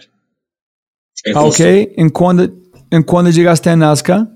Eh, Nazca un par de meses después. Y después metiste con, eh, con 500, ¿no? Santiago, en ellos llegaron después, ¿no? Ellos llegaron eh, tantito antes eh, que, Foundation y, grandes tipos los de Falcon Startups. Creo que eh, es súper bueno el, todo el valor que le dan al ecosistema. Me encantan. Tuvimos diversos fondos y también partners de, fondos muy grandes que, entraron en el, en el pre-seed. Y, el segundo, el, bueno, la segunda parte del seed estuvo liderada. Para mí era importante tener capital mexicano también este, y eh, por eso entró Monta y, y Pensa Ventures. Ese fue el, el, el, CID. ¿Y tú usaste su propio capital para arrancar o cómo, cómo arrancaste? Desde como la idea hasta ejecutar, hasta testear, hasta buscar seeds o como plata, contratar. ¿Cómo fue este MVP de, de justo? Era, era difícil poder eh, contratar. Yo, yo desde finales del 2018 había platicado ya mi decisión con, con, con, la gente de Cabify, ¿no? Eh, pero tenía el acuerdo de salir hasta marzo y pues yo no pude buscar capital antes, ¿no? Eh, aunque ya había anunciado mi salida pues, por temas éticos, ¿no? Y la verdad se dio bien rápido. Por sabes del destino, tuve una llamada con, con, con Foundation, como todavía no tenía ni deck, este, por, otra razón, les conté qué iba a hacer y realmente eh, confiaron totalmente en mí, cosa que agradezco mucho. Y eso nos permitió empezar ya con un poco de capital, ¿no? Para armar el equipo y poder acelerar nuestro lanzamiento. Entonces, tú llegaste a este como, como fondo solamente con la idea, diciendo qué quieres hacer. Así es, de, una conversión para, para otro tema. Eh, fue de, oye, este, no, no estoy interesado en, en, eso porque voy a hacer X y Y, a ver, cuéntame más, bla, bla, bla, platiquemos. Ahí, me dijo, bueno, este, ¿tienes deck? No, pues hazlo porque eh, todos los padres queremos platicar contigo, entonces ahí me tuve que hacer un deck rápido. Y así fue como, como eh, llegamos con, con Foundation, que la verdad nos han apoyado un montón. Eso es increíble. Entonces ellos como más o menos están comprando vos o la idea. Ellos digo que si este man fue para allá, por allá, y hizo este con Cabify, tiene esta idea que un mercado que está creciendo, sin duda vamos a apoyar, porque sabemos que han hecho en, con su información en que dijo no hay problema para él hacer eso. Es un, es un done. Sí, yo, creo que en ese momento, bueno, por una parte la idea les hacía sentido, eh, es un modelo que en varias partes del mundo eh, ha tenido bastante éxito y cuando tomas, por ejemplo, el caso de China, ¿no? Donde la penetración pre-COVID de, de groceries online ya es cerca del 18%, ¿no? Eh, no me imagino en cuánto ha llegado ahorita, es increíble, pero eh, hace sentido y eh, pues también confiaron en que tenía la experiencia previa para, para poder ejecutar esa, esa, esa, esa idea. Ok, so recibiste un poquito de plata. ¿Cuál fue el primer MVP? ¿Qué hiciste? ¿Cuántas personas? Yo, yo sé que tú mencionaste, compraste en mercado y llevaste a la casa. ¿Cuál fue el primer prototipo? ¿En cuántas personas? Este, éramos como, como 10 personas eh, en, el, en, el, en el equipo y pues teníamos la idea, teníamos el plan, no conocíamos muy bien la industria, ¿no? Entonces, un trabajo previo fue este, ser bien abiertos de que no conocíamos la industria a profundidad y buscar los mentores, mentores que, que, nos enseñaran entender mejor cuáles son los retos que nos íbamos a enfrentar, cómo funcionaba la industria, cuáles eran las áreas de oportunidad, ¿no? Ya venía trabajando mucho la idea eh, conceptual, pero ya a la hora de bajar el detalle, eh, tuvimos diversos mentores, ¿no? algunos exíos de CPGs, entre, entre, entre, entre otros, que nos ayudaron a plasmar mejores nuestras, nuestras eh, ideas para poder generar las hipótesis que queríamos comprobar con nuestro MVP. Así como fue como cuando llegamos, ¿no? Utilizamos primero, salimos muy rápido con una web que no era ni bonita ni amigable, para ser muy sincero, pero nos servía, ¿no? Eh, definimos un catálogo de productos que creíamos que hacía sentido y salimos. No teníamos inventario en ese, en ese eh, momento eh, aún. Entonces tú lo pedíamos y íbamos por el, el, supermercado, todo era next day. Y, era complejo, ¿no? Porque el primer día, o sea, eh, mi, mamá nos pidió. Entonces, este, después de, unos meses trabajando súper duro para sacar el MVP, pensábamos que íbamos a tener mucha mayor demanda y la verdad es que no, ¿no? Eh, es complejo el user acquisition en, en, la entrada, pero eso también nos forzó a cada vez ir entendiendo mejor qué teníamos que mejorar. Y, hay cosas que ahorita dices, es que era obvio que nos compraban por X, por Y, por un montón de razones que en ese momento no las veías y que ahorita se te hacen obvias. Pero toda, toda esa, esa, esa, esa parte eh, fue bien interesante. Ricardo, pero es, yo quiero saber, dame más, dame más jugo, dame más eh, carne, este, este, este, es, muy chévere. ¿Cómo, entonces, platicas con esas personas, de una vamos a dar plata, ¿Cuánto tiempo entre contratar un equipo, armar algo, definir qué es el primer prototipo que vas a hacer hasta hacer? ¿En por qué demorarse ese tiempo? Porque la plata, buscar la gente. ¿Cuál fue la razón de finalmente disparar, en por qué demoraste el tiempo que demoraste para lanzar? Mira, fueron alrededor de tres meses, ¿no? Eh, lo que nos tardamos en eh, cerrar el SID, eh, contratar el, el, equipo inicial, este, y poder construir eh, la primera eh, versión ¿no? del portal, de la web. Entonces, son tres meses, pero a la vez eh, también es bien poquito tiempo, ¿no? Para, para, para, poder entender lo que estábamos haciendo, ¿no? y contratar el equipo y ponernos todos al día. Entonces, salimos y la verdad no teníamos ni idea de lo que estábamos haciendo. Pero, o sea, eh, si es una orden, pues no hay un problema en ir al súper y hacerla, ¿me explico? Pero cuando ya empiezas a tener decenas o cientos, se vuelve mucho más complejo y ya no escala ese, ese, ese eh, esa cuestión, ¿no? Entonces, eh, a nosotros el problema es que nos lleva tiempo cerrar los proveedores, ¿no? Es una industria bien tradicional y te piden pues toda la información y siendo una empresa nueva, pues también no era tan fácil que te vendieran. Entonces, también por eso teníamos que salir de esa forma tan, tan, tan lean, ¿no? no solo porque no sabíamos bien qué comprar, pero también por otra parte porque ya da tiempo que te vendieran, no, es tan fácil, ¿no? Entonces, había que hacer todo en paralelo para ir construyendo esto, no teníamos inventarios en tiempo real, no teníamos nada, ¿no? Entonces, estábamos, dijimos, vamos y aprendamos.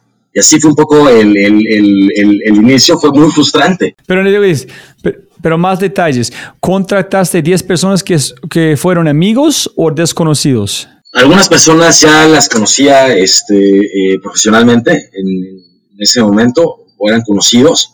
Eh, sí, así, así eran la mayoría del equipo que, que, que, no, otras las contraté y conocieron un poco más de la industria de lo que nosotros conocíamos, ¿no? Entonces tú dijiste, tú dijiste, oye, soy Ricardo, hizo este con Cabify, voy a hacer este. Y ellos dicen, listo, ¿cuántas personas, dónde está tu negocio? No, no, todavía no tengo, pero vamos a hacerlo juntos ok, listo, voy a trabajar contigo. Sí, muchos, muchos, y les agradezco mucho que hayan tomado ese, ese riesgo, porque pues sí era una idea, me explico, este, que, que, se escuchaba bien, ¿no? Pero como sabes, pues de la idea ya ejecutarlo y salir y tener, y sobre todo la complejidad operativa, pues era, era, era fuerte, ¿no? Nuestro CTO ni siquiera vivía en México, ¿no? Entonces hubo que convencerlo a distancia. este, cosas ahí bien, bien curiosas. ¿Cuál fue el producto que, la, como el primer producto? ¿Tuviste una bodega aparte o nada todavía? Y la, la página web, ¿cuántos productos? Y estás como la empresa funcionó como funciona hoy o fue una función completamente distinta? ¿Cuál fue su MVP con detalles que lanzaste? Claro, eh, todo iba en paralelo, porque nosotros sabíamos que lo que estamos construyendo tiene que ver Microfulfillment Centers que operamos con nuestra tecnología, ¿no? Y ese es uno de los valores principales. Pero nos iba a llevar tiempo acabarlo. Teníamos que construirlo paralelamente y todavía no estaba listo, pero había que salir para aprender, ¿no? Entonces, hicimos un estudio más o menos de qué productos queríamos que hacían sentido, los publicábamos y eh, toda la operación era next day. Tú lo hacías a través de nuestra web y nosotros te entregamos al día siguiente, lo que nos daba a nosotros tiempo de poder hacer el sourcing, eh, la compra de, esos productos para poder preparar tu orden y llevártela al día siguiente. Y así es como funcionábamos y eso lo utilizábamos eh, para ver pues, qué productos la gente compraba, qué productos no compraba, pero hay muchas variables, ¿no? ¿Qué precio pones? Eh, al principio no teníamos márgenes, evidentemente. Todo este tipo de cuestiones, había irlas, irlas que entendiendo. Entonces, se construía, se mejoraba la tecnología, pues hicimos con un web muy, muy simple, este, y también se empezaron a construir las apps. Eh, el equipo de operaciones empezó a trabajar en el desarrollo y cómo debería funcionar el Microfulfillment Center y todo el proceso y la tecnología que necesitábamos para el seguimiento de las órdenes y de los inventarios, eh, mientras íbamos aprendiendo con esa operación inicial que era un caos.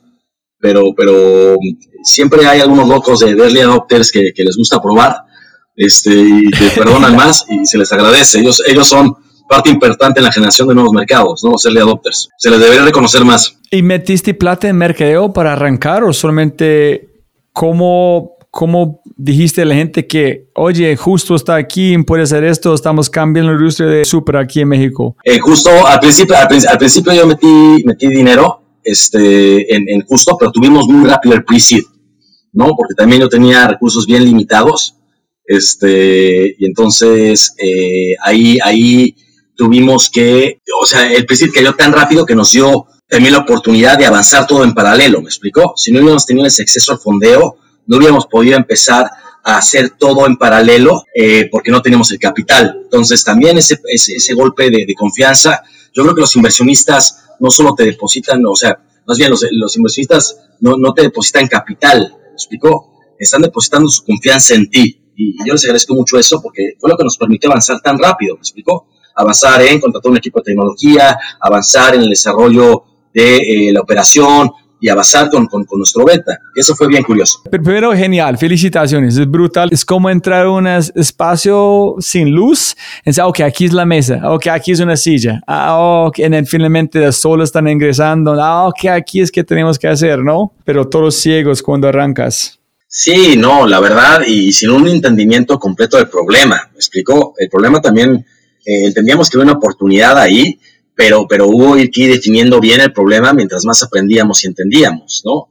Yo creo que, o sea, fuimos ilusos en que pensábamos que, el problema operativo era más sencillo de resolver cuando, cuando es bastante grande el problema operativo, pero creo que también eso eh, es bueno, ¿no? Porque, porque eh, si dimensionas a veces la complejidad o el tamaño de los problemas, pues tal vez no te avientas a hacerlo. Entonces, creo que sirvió decir, bueno, vamos para adelante y ahí vamos a ir aprendiendo y encontrando y, también este eh, gran trabajo del equipo de operaciones de cómo ha ido mejorando, aprendiendo y cambiando. Cada, cada mes eh, tú un justo que es mejor, ¿no? Seguimos cometiendo errores, pero cada mes estamos mejorando.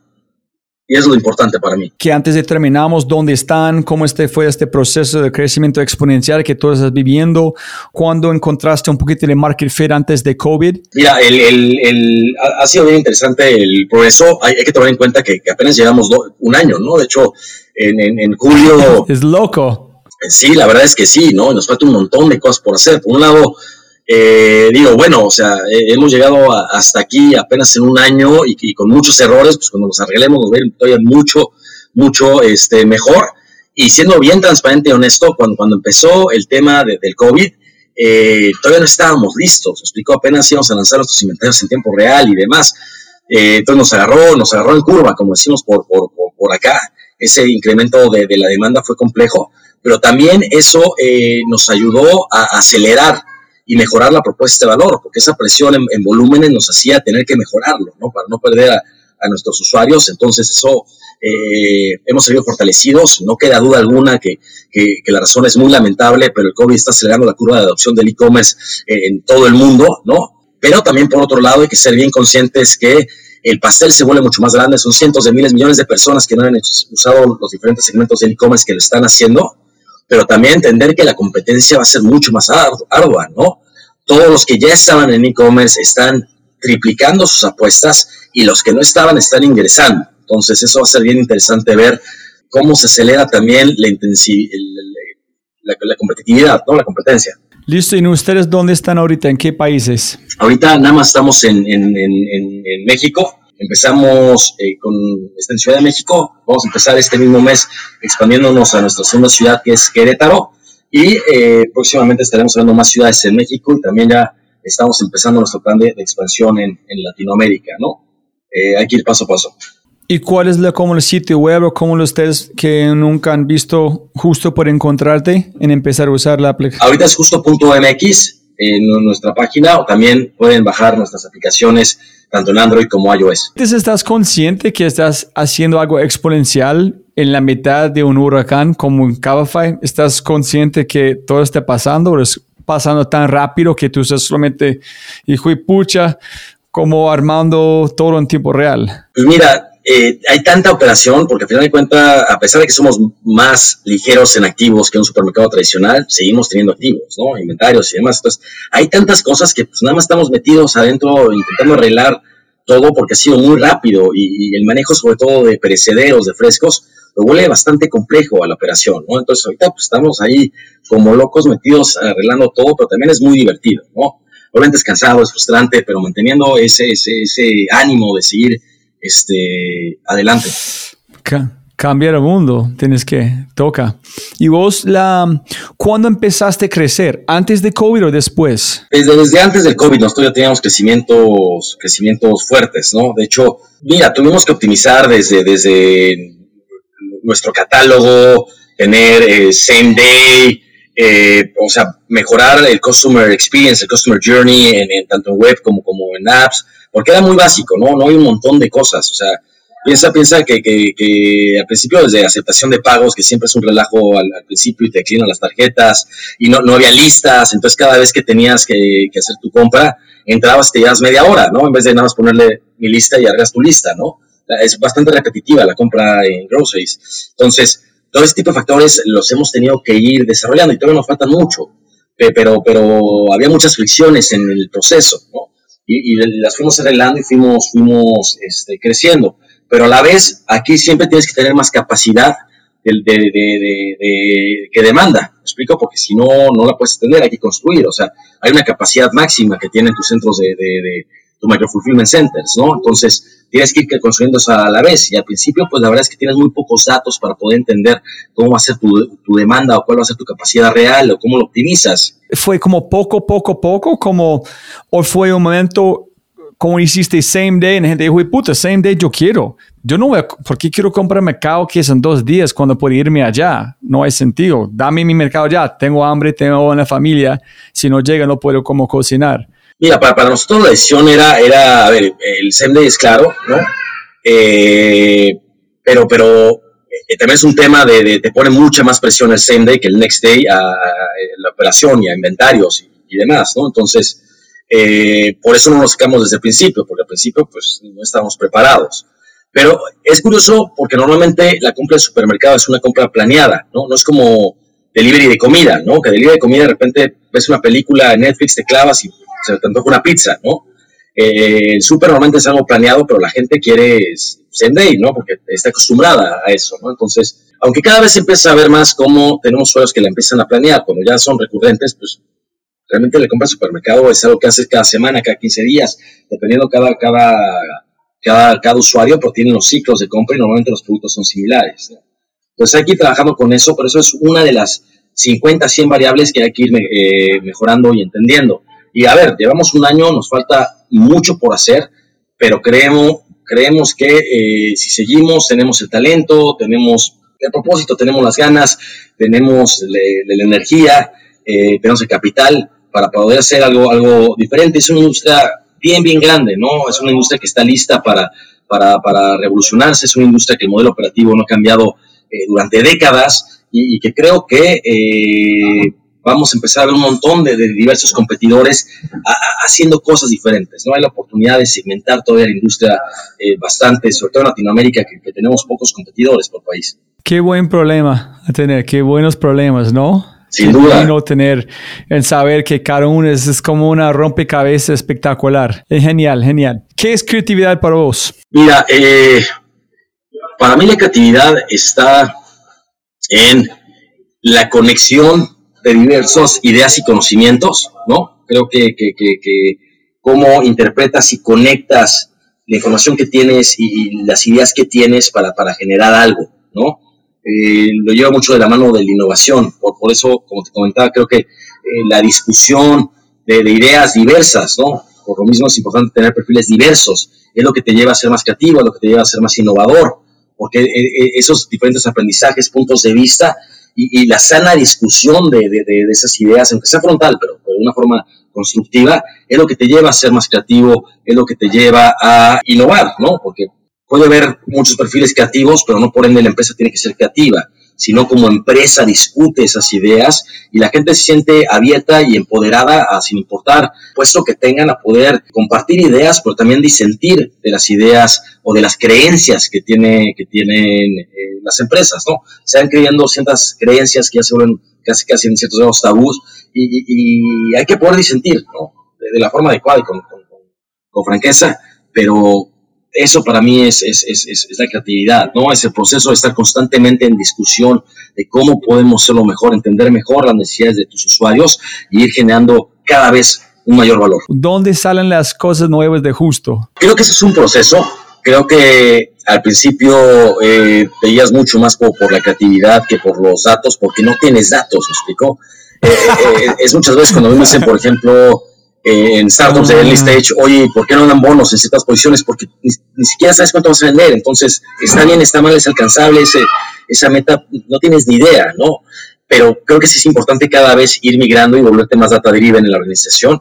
Pero al principio mucho es, es de, de, de, creatividad, de innovación, de, generar eso, esos, esos, eh, esas hipótesis, salidas a comprobar de cierta forma en el mercado, porque no te, los datos que tienes todavía no son lo suficientes o no son suficientemente representativos para poder sacar insights o para poder validar ciertas hipótesis. Entonces, es ese mix que tienes que ir generando, pero creo que sí es importante eh, cada vez sustentar más la comprobación mediante, mediante los datos que se van generando. Uno o tres libros que quiero recomendarle a la gente. Me encanta, me encanta eh, leer. Eh, me es bien difícil decir, tenía este es top 3 de, libros. Me gusta mucho leer biografías, ¿no? Es algo que me inspira. Me gusta, me gusta eh, bastante, ¿no? Porque me inspira, ¿no? Entender cómo pensaban y todo lo que lograron, creo que es inspirador. Eh, la última biografía, hay un montón que me encanta, ¿no? Pero porque hay veces que, me, que, que, que, he visto que tal vez no está tan bien escrita la biografía, pero, pero es tan interesante la misma historia que, que no importa, ¿no? La última que leí fue la de Genghis Khan, es súper interesante en esa parte uno de mis autores eh, este libro genial. Genial, ¿no? O sea, wow, el impacto y todo lo que logró es increíble, ¿no? No había nunca pensado la influencia que tuvo sobre todo el occidente y el oriente, ¿no? Increíble. Uno de mis autores favoritos es, Robert Greene porque me gusta mucho la historia. Y como me gusta mucho la, historia y Robert Greene sustenta mucho de, de, de sus teorías, ¿no? O leyes, como quieras decir, este, en, historia, pues se me hace bien, bien interesante, ¿no? A veces un poco crudo, pero, pero creo que es eh, interesante. por ejemplo, en términos de, de, cultura, me gusta mucho un libro que se llama Culture Code. Creo que le he aprendido bastante y he podido ah, poner eh, varias cosas en, en, prueba. es un libro que me gusta regalar a, emprendedores que van empezando su, su, su startup, ¿no? Pero te digo, son, son un montón de, de libros que, que me encantan. son tres buenos libros. Eso es como Maestría o Mastery, Mastery. Green. Ese libro cambió mi vida. Es como el ver como la creatividad. Mastery fue el, último que leí. Mira, es más, eh, solo me falta uno de, de, Robert Greene. Este, mira, y es, este es el, el único que me falta leer. Ah, esa es la nueva, ¿no? Es la nueva, pero bueno. Y, Hijo de madre. Y aquí tenemos ¿Por qué dormimos? Ese también está bueno. Este, este nunca lo he leído, me lo he recomendado mucho, ¿no? El pensar eh, rápido, pensar despacio. Y este, este Daniel Capé, que es el, el, fundador de Whole Foods, que es capitalismo consciente, muy interesante. Y, algo que es raro es que yo leo varios libros al mismo tiempo. Yo creo que también tiene que ver con la atención, porque a veces como que me empiezo a aburrir de, y me paso al otro, ¿no? Eh, es raro, ¿no? Porque tratamos mucho en acabarlos. Daniel Kahneman fue una conversación y ellos preguntaron sobre cómo es tener hijos.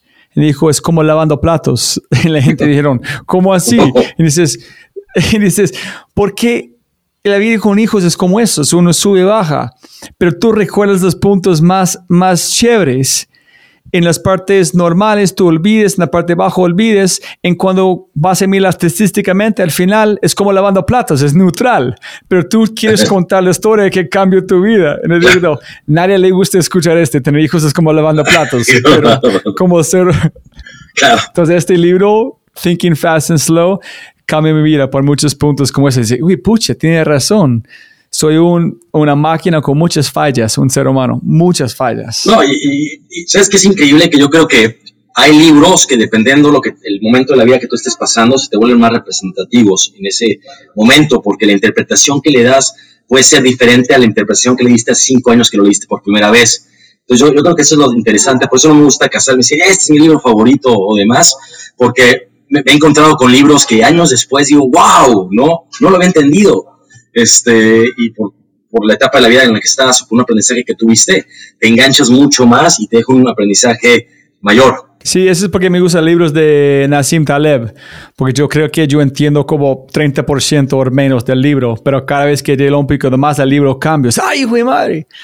Como, es como un, algo resaltado, es algo completo. Leer el mismo libro dos veces no es el mismo libro. Es claro, claro, ¿no? claro, totalmente. ¿Cuáles son las cualidades en los demás que respetas y admiras porque tú no tienes? Algo, algo, eh, el orden. Yo, soy bien desordenado, ¿no?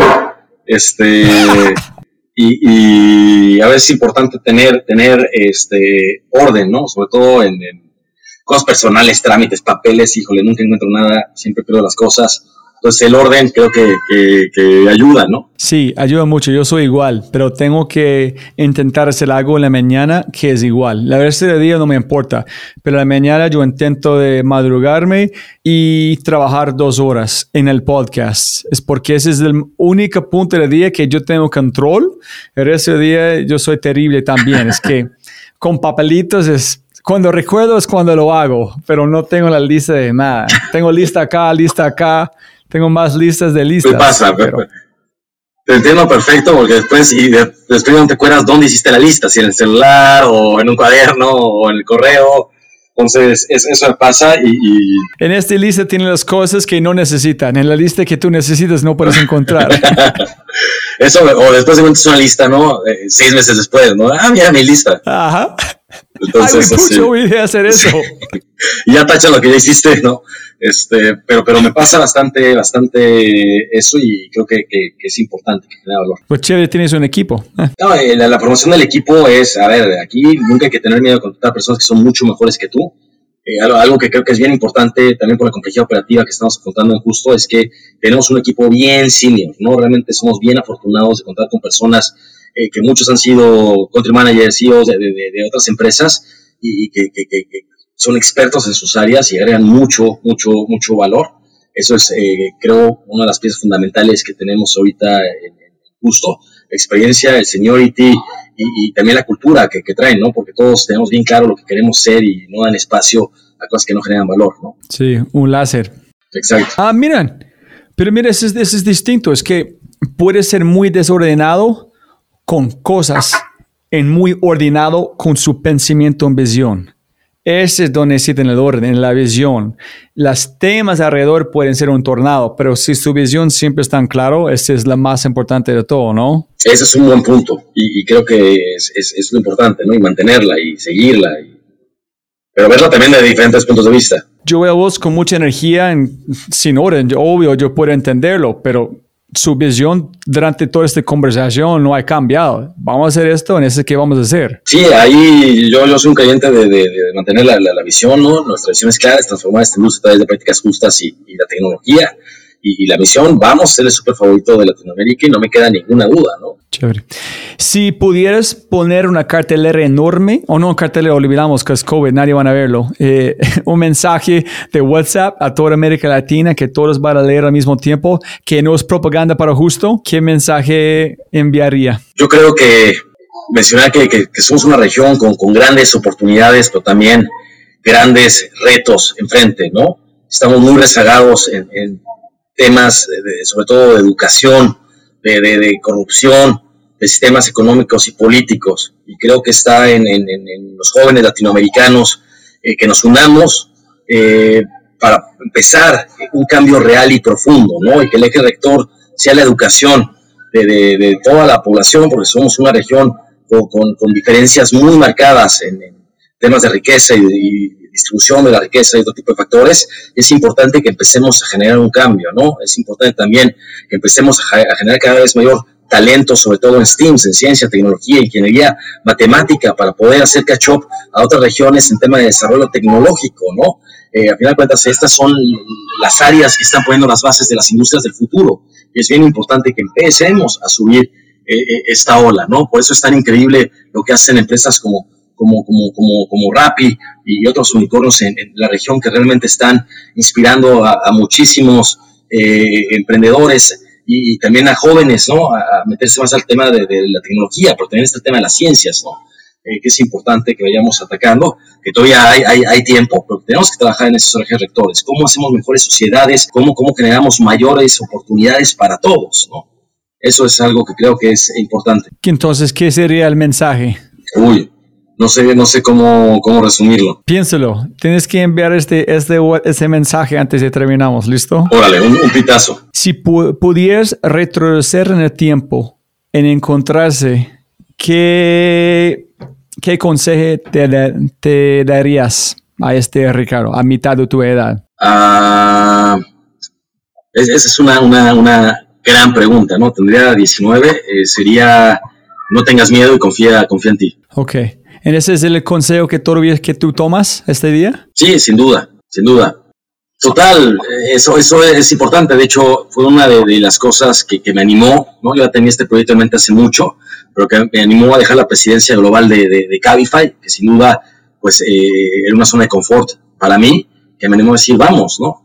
Este, y asumamos esto, ¿no? lo peor que, que puede pasar, es una gran aventura y un gran aprendizaje. ¿Cuál, cuál, cuál es el mensaje otra vez? Dime otra vez. No tengas miedo y confía en ti. Y abajo de este, y con eso podemos eliminar corrupción, involucrar más personas, crecer, mejor STEM, en todos juntos poner mejor a México. Pero ese sería para posiblemente el título. Sí. Sin miedo, confiar. Claro, confiemos en, en, nosotros como, como, como sociedad, como jóvenes, para cambiar a nuestra región. Eso es. Ok. Hora favorita del día. Eh, 6 de la mañana. Eso cambió hace poco, ¿eh? Porque... sí, obvio. Desde, que soy papá, este, cambió porque antes eh, yo era muy nocturno eh, y te cambia de golpe y es difícil al principio, ¿no? Yo escuché como, hablando como con este podcast con Diego, tú dijiste, ah, eso es una mierda cuando la gente dice, tiene que madrugar. Dice, espera, huevón, espera. cuando después de tres años, tú estás como allá cuatro trabajando, porque en la noche va a ser jodido. Claro, y aparte es el único momento que, como dices, pues tienes tiempo para concentrarte, ¿no? Y hacer lo que quieras, ¿no? Entonces, ahora lo amo es el único momento que hay silencio en si tú intentas estar con sus niños en la noche, cuando ellos quieren que duermes con ellos. Claro. Imposible. No, y después te quedas dormido, ¿no? Los duermes, pero tú también te quedas dormido y ya no trabajaste. Sí, sin duda. ¿Cuándo encuentras tus mejores ideas? Caminando, en la ducha. ¿Cuándo llegan esas chispas para, para la vida? Sin duda alguna, cuando me estoy relajando, ya sea caminando, haciendo deporte, eh, es algo bien, bien interesante, o temprano por, por, la mañana. De hecho, me sorprendió ahorita que, que estaba leyendo el, libro de Why We Sleep, eh, que, que, el cerebro durante la noche sigue trabajando, hilando esas ideas, y que por eso muchas veces cuando despiertas ya solucionaste o algo, un problema que tenías, puedes verlo con mucha mayor claridad en la mañana, ¿no? Entonces creo que esos son los momentos interesantes. Chévere, chévere. Eh, si pudieras hacer algo y ser el mejor en eso, ¿cuál sería? Entonces, en este momento para mí sería un, un perseguidor de tornados. Se piensa que sería un trabajo genial, solamente buscar en cazar tornados en como tormentas. ¿Y vos? ¿Tú cazador de, de, de, tornados? Sí, si yo pudiera escoger algo sería eso. A mí me hubiera gustado, no sé, ser un tenista profesional o algo así, creo que, o piloto profesional de Fórmula 1, creo que hubiera sido muy bueno y bien ah, interesante viajar por el mundo o, o, demás, creo que hubiera estado bien, bien, bien, bien, bien, bien, bien padre. Y eh, creo que algo que me gustaría eh, después en, la vida es, es eh, estudiar una maestría, un, doctorado, una licenciatura, empezando por la licenciatura, claro, en, historia, me encanta la historia y lo tengo muy pendiente. ¿Cuál es la cosa favorita que tienes? Posesión. Créanlo, no es que tenga una, tampoco tengo tanto attachment ahí con, con, con, ah, las cosas. Eh, pueden ser, pueden ser generar libros, ¿no? Pero no, no, no algo así que digas, hijo, esto.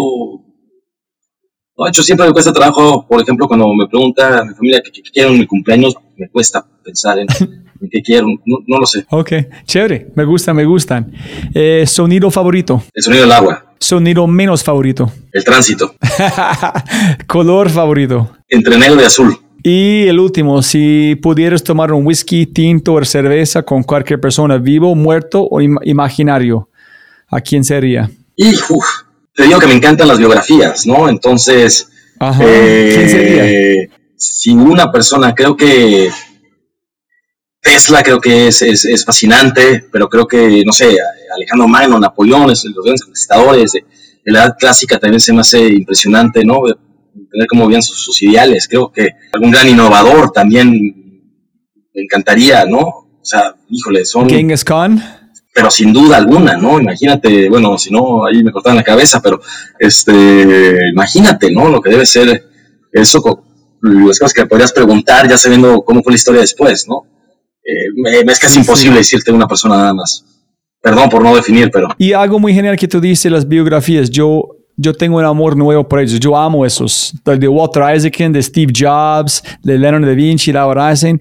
Él dijo algo que es, él dijo, yo no soy un super fan de business books, pero de biografías porque yo quiero aprender de la gente que han hecho, no la gente que hablan de hacer en un biografía es la vida de la persona haciendo en tiempo real. Entonces tú puedes entrar su mente cuando tomaron decisiones. Now alguien compartiendo una historia como hicieron, la gente que hicieron en cómo pensaron. Entonces muy genial las biografías. Y, en este, y por eso, aunque no estén tan bien escritas, son interesantes. Porque per se la historia es interesante, entonces no tiene que ser tampoco tan bueno. A ver, hay unos súper buenos, ¿no? No lo quiero generalizar, ¿no? Pero, pero me encanta porque te deja y intentar este, eh, meterte a, la mente, ¿no? Eh, por ejemplo, ahorita acabo de leer uno que se llama Liderazgo en tiempos de, crisis, ¿no? Que cuenta la historia de, de, cuatro presidentes, eh, de Theodore Roosevelt, de Abraham Lincoln, o sea, cómo salió su liderazgo y por qué toda la historia que hubo detrás, pero también los peores momentos de su vida, ¿no? Antes, y es bien interesante ver lo que se convirtieron en tiempos de crisis, ¿no? Eh, que leí hace poco que se me hizo interesante. ¿Has leído el, um, libro de Andre Agassi, Open? Me lo han recomendado un montón. Me lo han recomendado mucho. Hermano, no, vas a como derritir tus sesos, huevón. Este sí, mucho, eh, mucho me lo han recomendado. No, es, es que, pero ponle cuidado, es porque no puedes pararlo. Ese no es, sí, yo igual de vos, yo leo un libro, paso otro libro porque está chévere un momento, pero este libro, sin parar, sin parar este libro es como, es genial. Me lo voy a anotar para, para, que sea el próximo. Listo. Eh, hermano, ¿hay alguien más que quieres mencionar antes de terminamos? Que yo sé que con tu historia hay miles de cosas, pero algo especial que tú quieres mencionar. No, agradecerte mucho por, por el tiempo y por darme la oportunidad de, de, participar aquí contigo en el podcast. Hermano, gracias por su tiempo. Por favor, dile a su familia, gracias por estarte en ese día para estar en este podcast. Gracias, hermano. Por supuesto que sí, muchísimas gracias. Te mando un abrazo. Espero algún día pronto conocerte en persona. Que estés muy bien. Cuídate.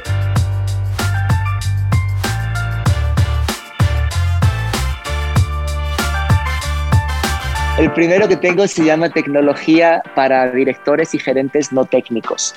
Cómo yo que soy una persona no técnica me relaciono con estas herramientas que parecen estar cambiando el mundo y que no entiendo y sobre todo que ya me predispuse mentalmente a que no las voy a entender.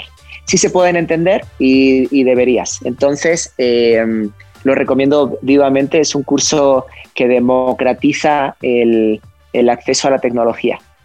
Em, el segundo que te voy a recomendar se llama, es uno que impartí yo, se llama Cómo desarrollarse profesionalmente para el futuro.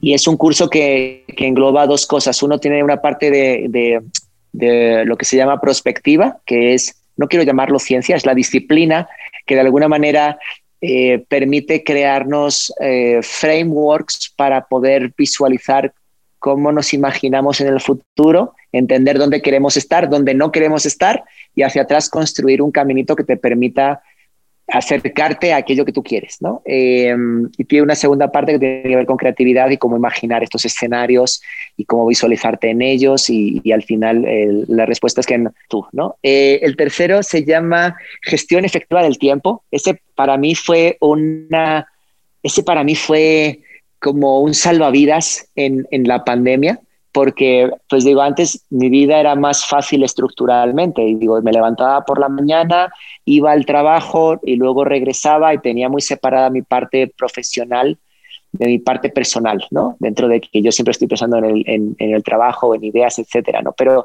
pero más allá de eso, ahora lo que me sucede es que mi, mi lugar de trabajo y mi lugar de residencia es el mismo, y entonces uno tiene que encontrar maneras de, proteger sus segmentos de tiempo para no sabotearse, porque si no al final acabas completamente desquiciado.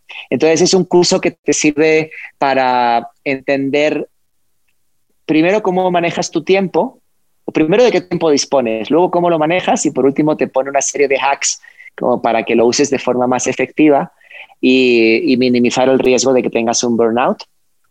Otro que me gusta mucho se llama Curso de Finanzas Personales para el Futuro.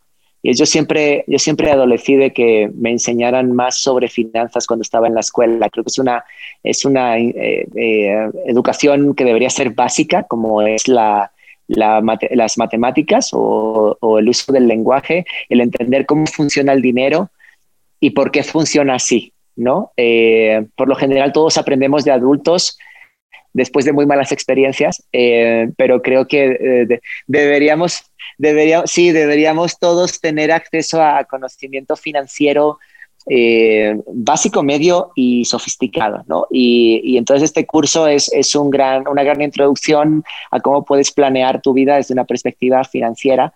Eh, muy interesante. El último curso que te quiero recomendar se llama Curso de Engineering Management, que imparte Juan Pablo Buritica. Él, es ahora eh, como top rank en Stripe, esta, esta eh, compañía que está haciendo una plataforma de, pagos increíble. Y es un curso que está dedicado a que tú aprendas a manejar equipos de trabajo de ingenieros, pero yo lo he tomado y me parece que puedes usarlo con cualquier equipo de trabajo. Y lo, más bonito que tiene el curso para mí es que él se dirige siempre a los estudiantes en femenino. Entonces habla de las estudiantes, eh, vosotras las estudiantes podéis hacer ahora este ejercicio. Y es un ejercicio que genera una disonancia intencional en quien lo toma. Y es el hecho de que te estén hablando, por lo general hombres, eh, en un género que no es el tuyo, con un pronombre que no es el tuyo. Y esto es divertido porque es, es, muy interesante porque entonces de repente hay comentarios de, oye, pero todo el rato me estuvo, se estuvo refiriendo a mí como la o como una. Y entonces la explicación es, así es como se sienten las mujeres en tu equipo cada vez que tú te refieres a ellas como unos como los. Yo no quiero entrar aquí en, temas de lenguaje inclusivo ni nada de eso, ¿no? Y, de la Real Academia de la Lengua, pero a lo que voy es que para ser un buen manager necesitas de empatía y para tener empatía necesitas considerar las sensibilidades de todas las personas que están en tu equipo, sean del, género que sean, ¿no?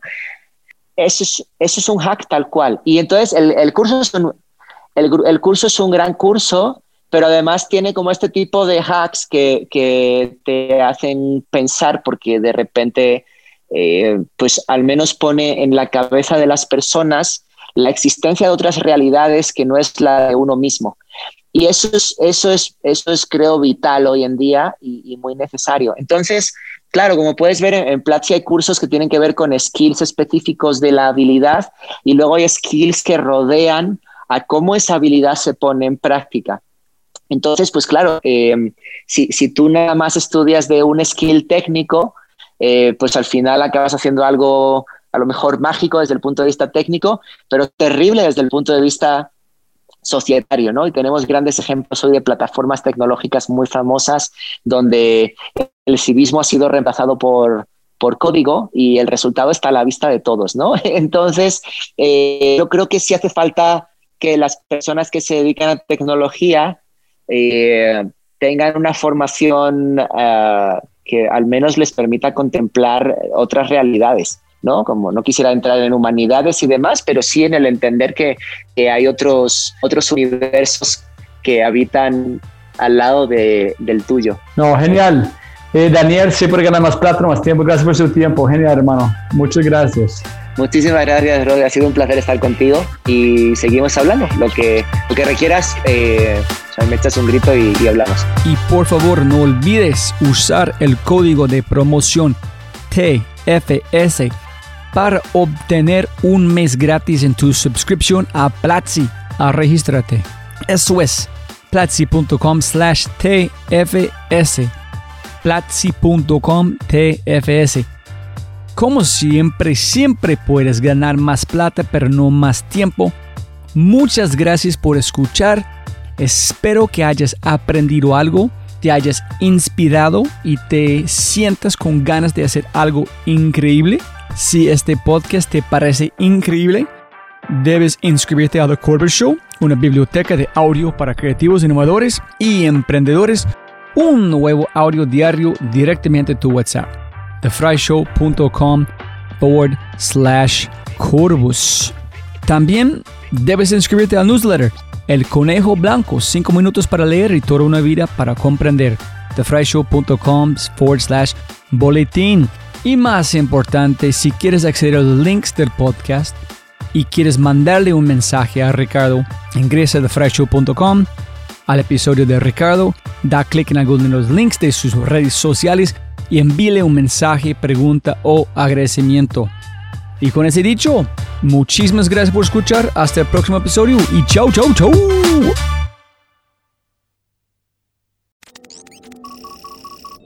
Como siempre, siempre puedes ganar más plata, pero no más tiempo. Muchas gracias por escuchar. Antes de terminar, unas cosas importantes para preguntar y mencionar. Número uno, deja una calificación Spotify. Ya, ya, déjala. Literalmente toma segundos y como yo mencioné, el impacto es enorme. Además, estarás garantizado de sentirte increíble el resto del día. También estamos produciendo todo el contenido en YouTube. El canal es espectacular. Tengo mi newsletter Conejo Blanco, las notas del podcast y los enlaces, las transcripciones. Nuestro otro podcast, Matamos Preguntas, escúchalo. Y más se puede encontrar en thefryshow.com. Y si quieres enviarme un mensaje o patrocinar el podcast, puedes enviar mi mensaje usando cualquiera de mis redes sociales con mi nombre a Robbie J. Gracias, abrazo grande y sigue escuchando.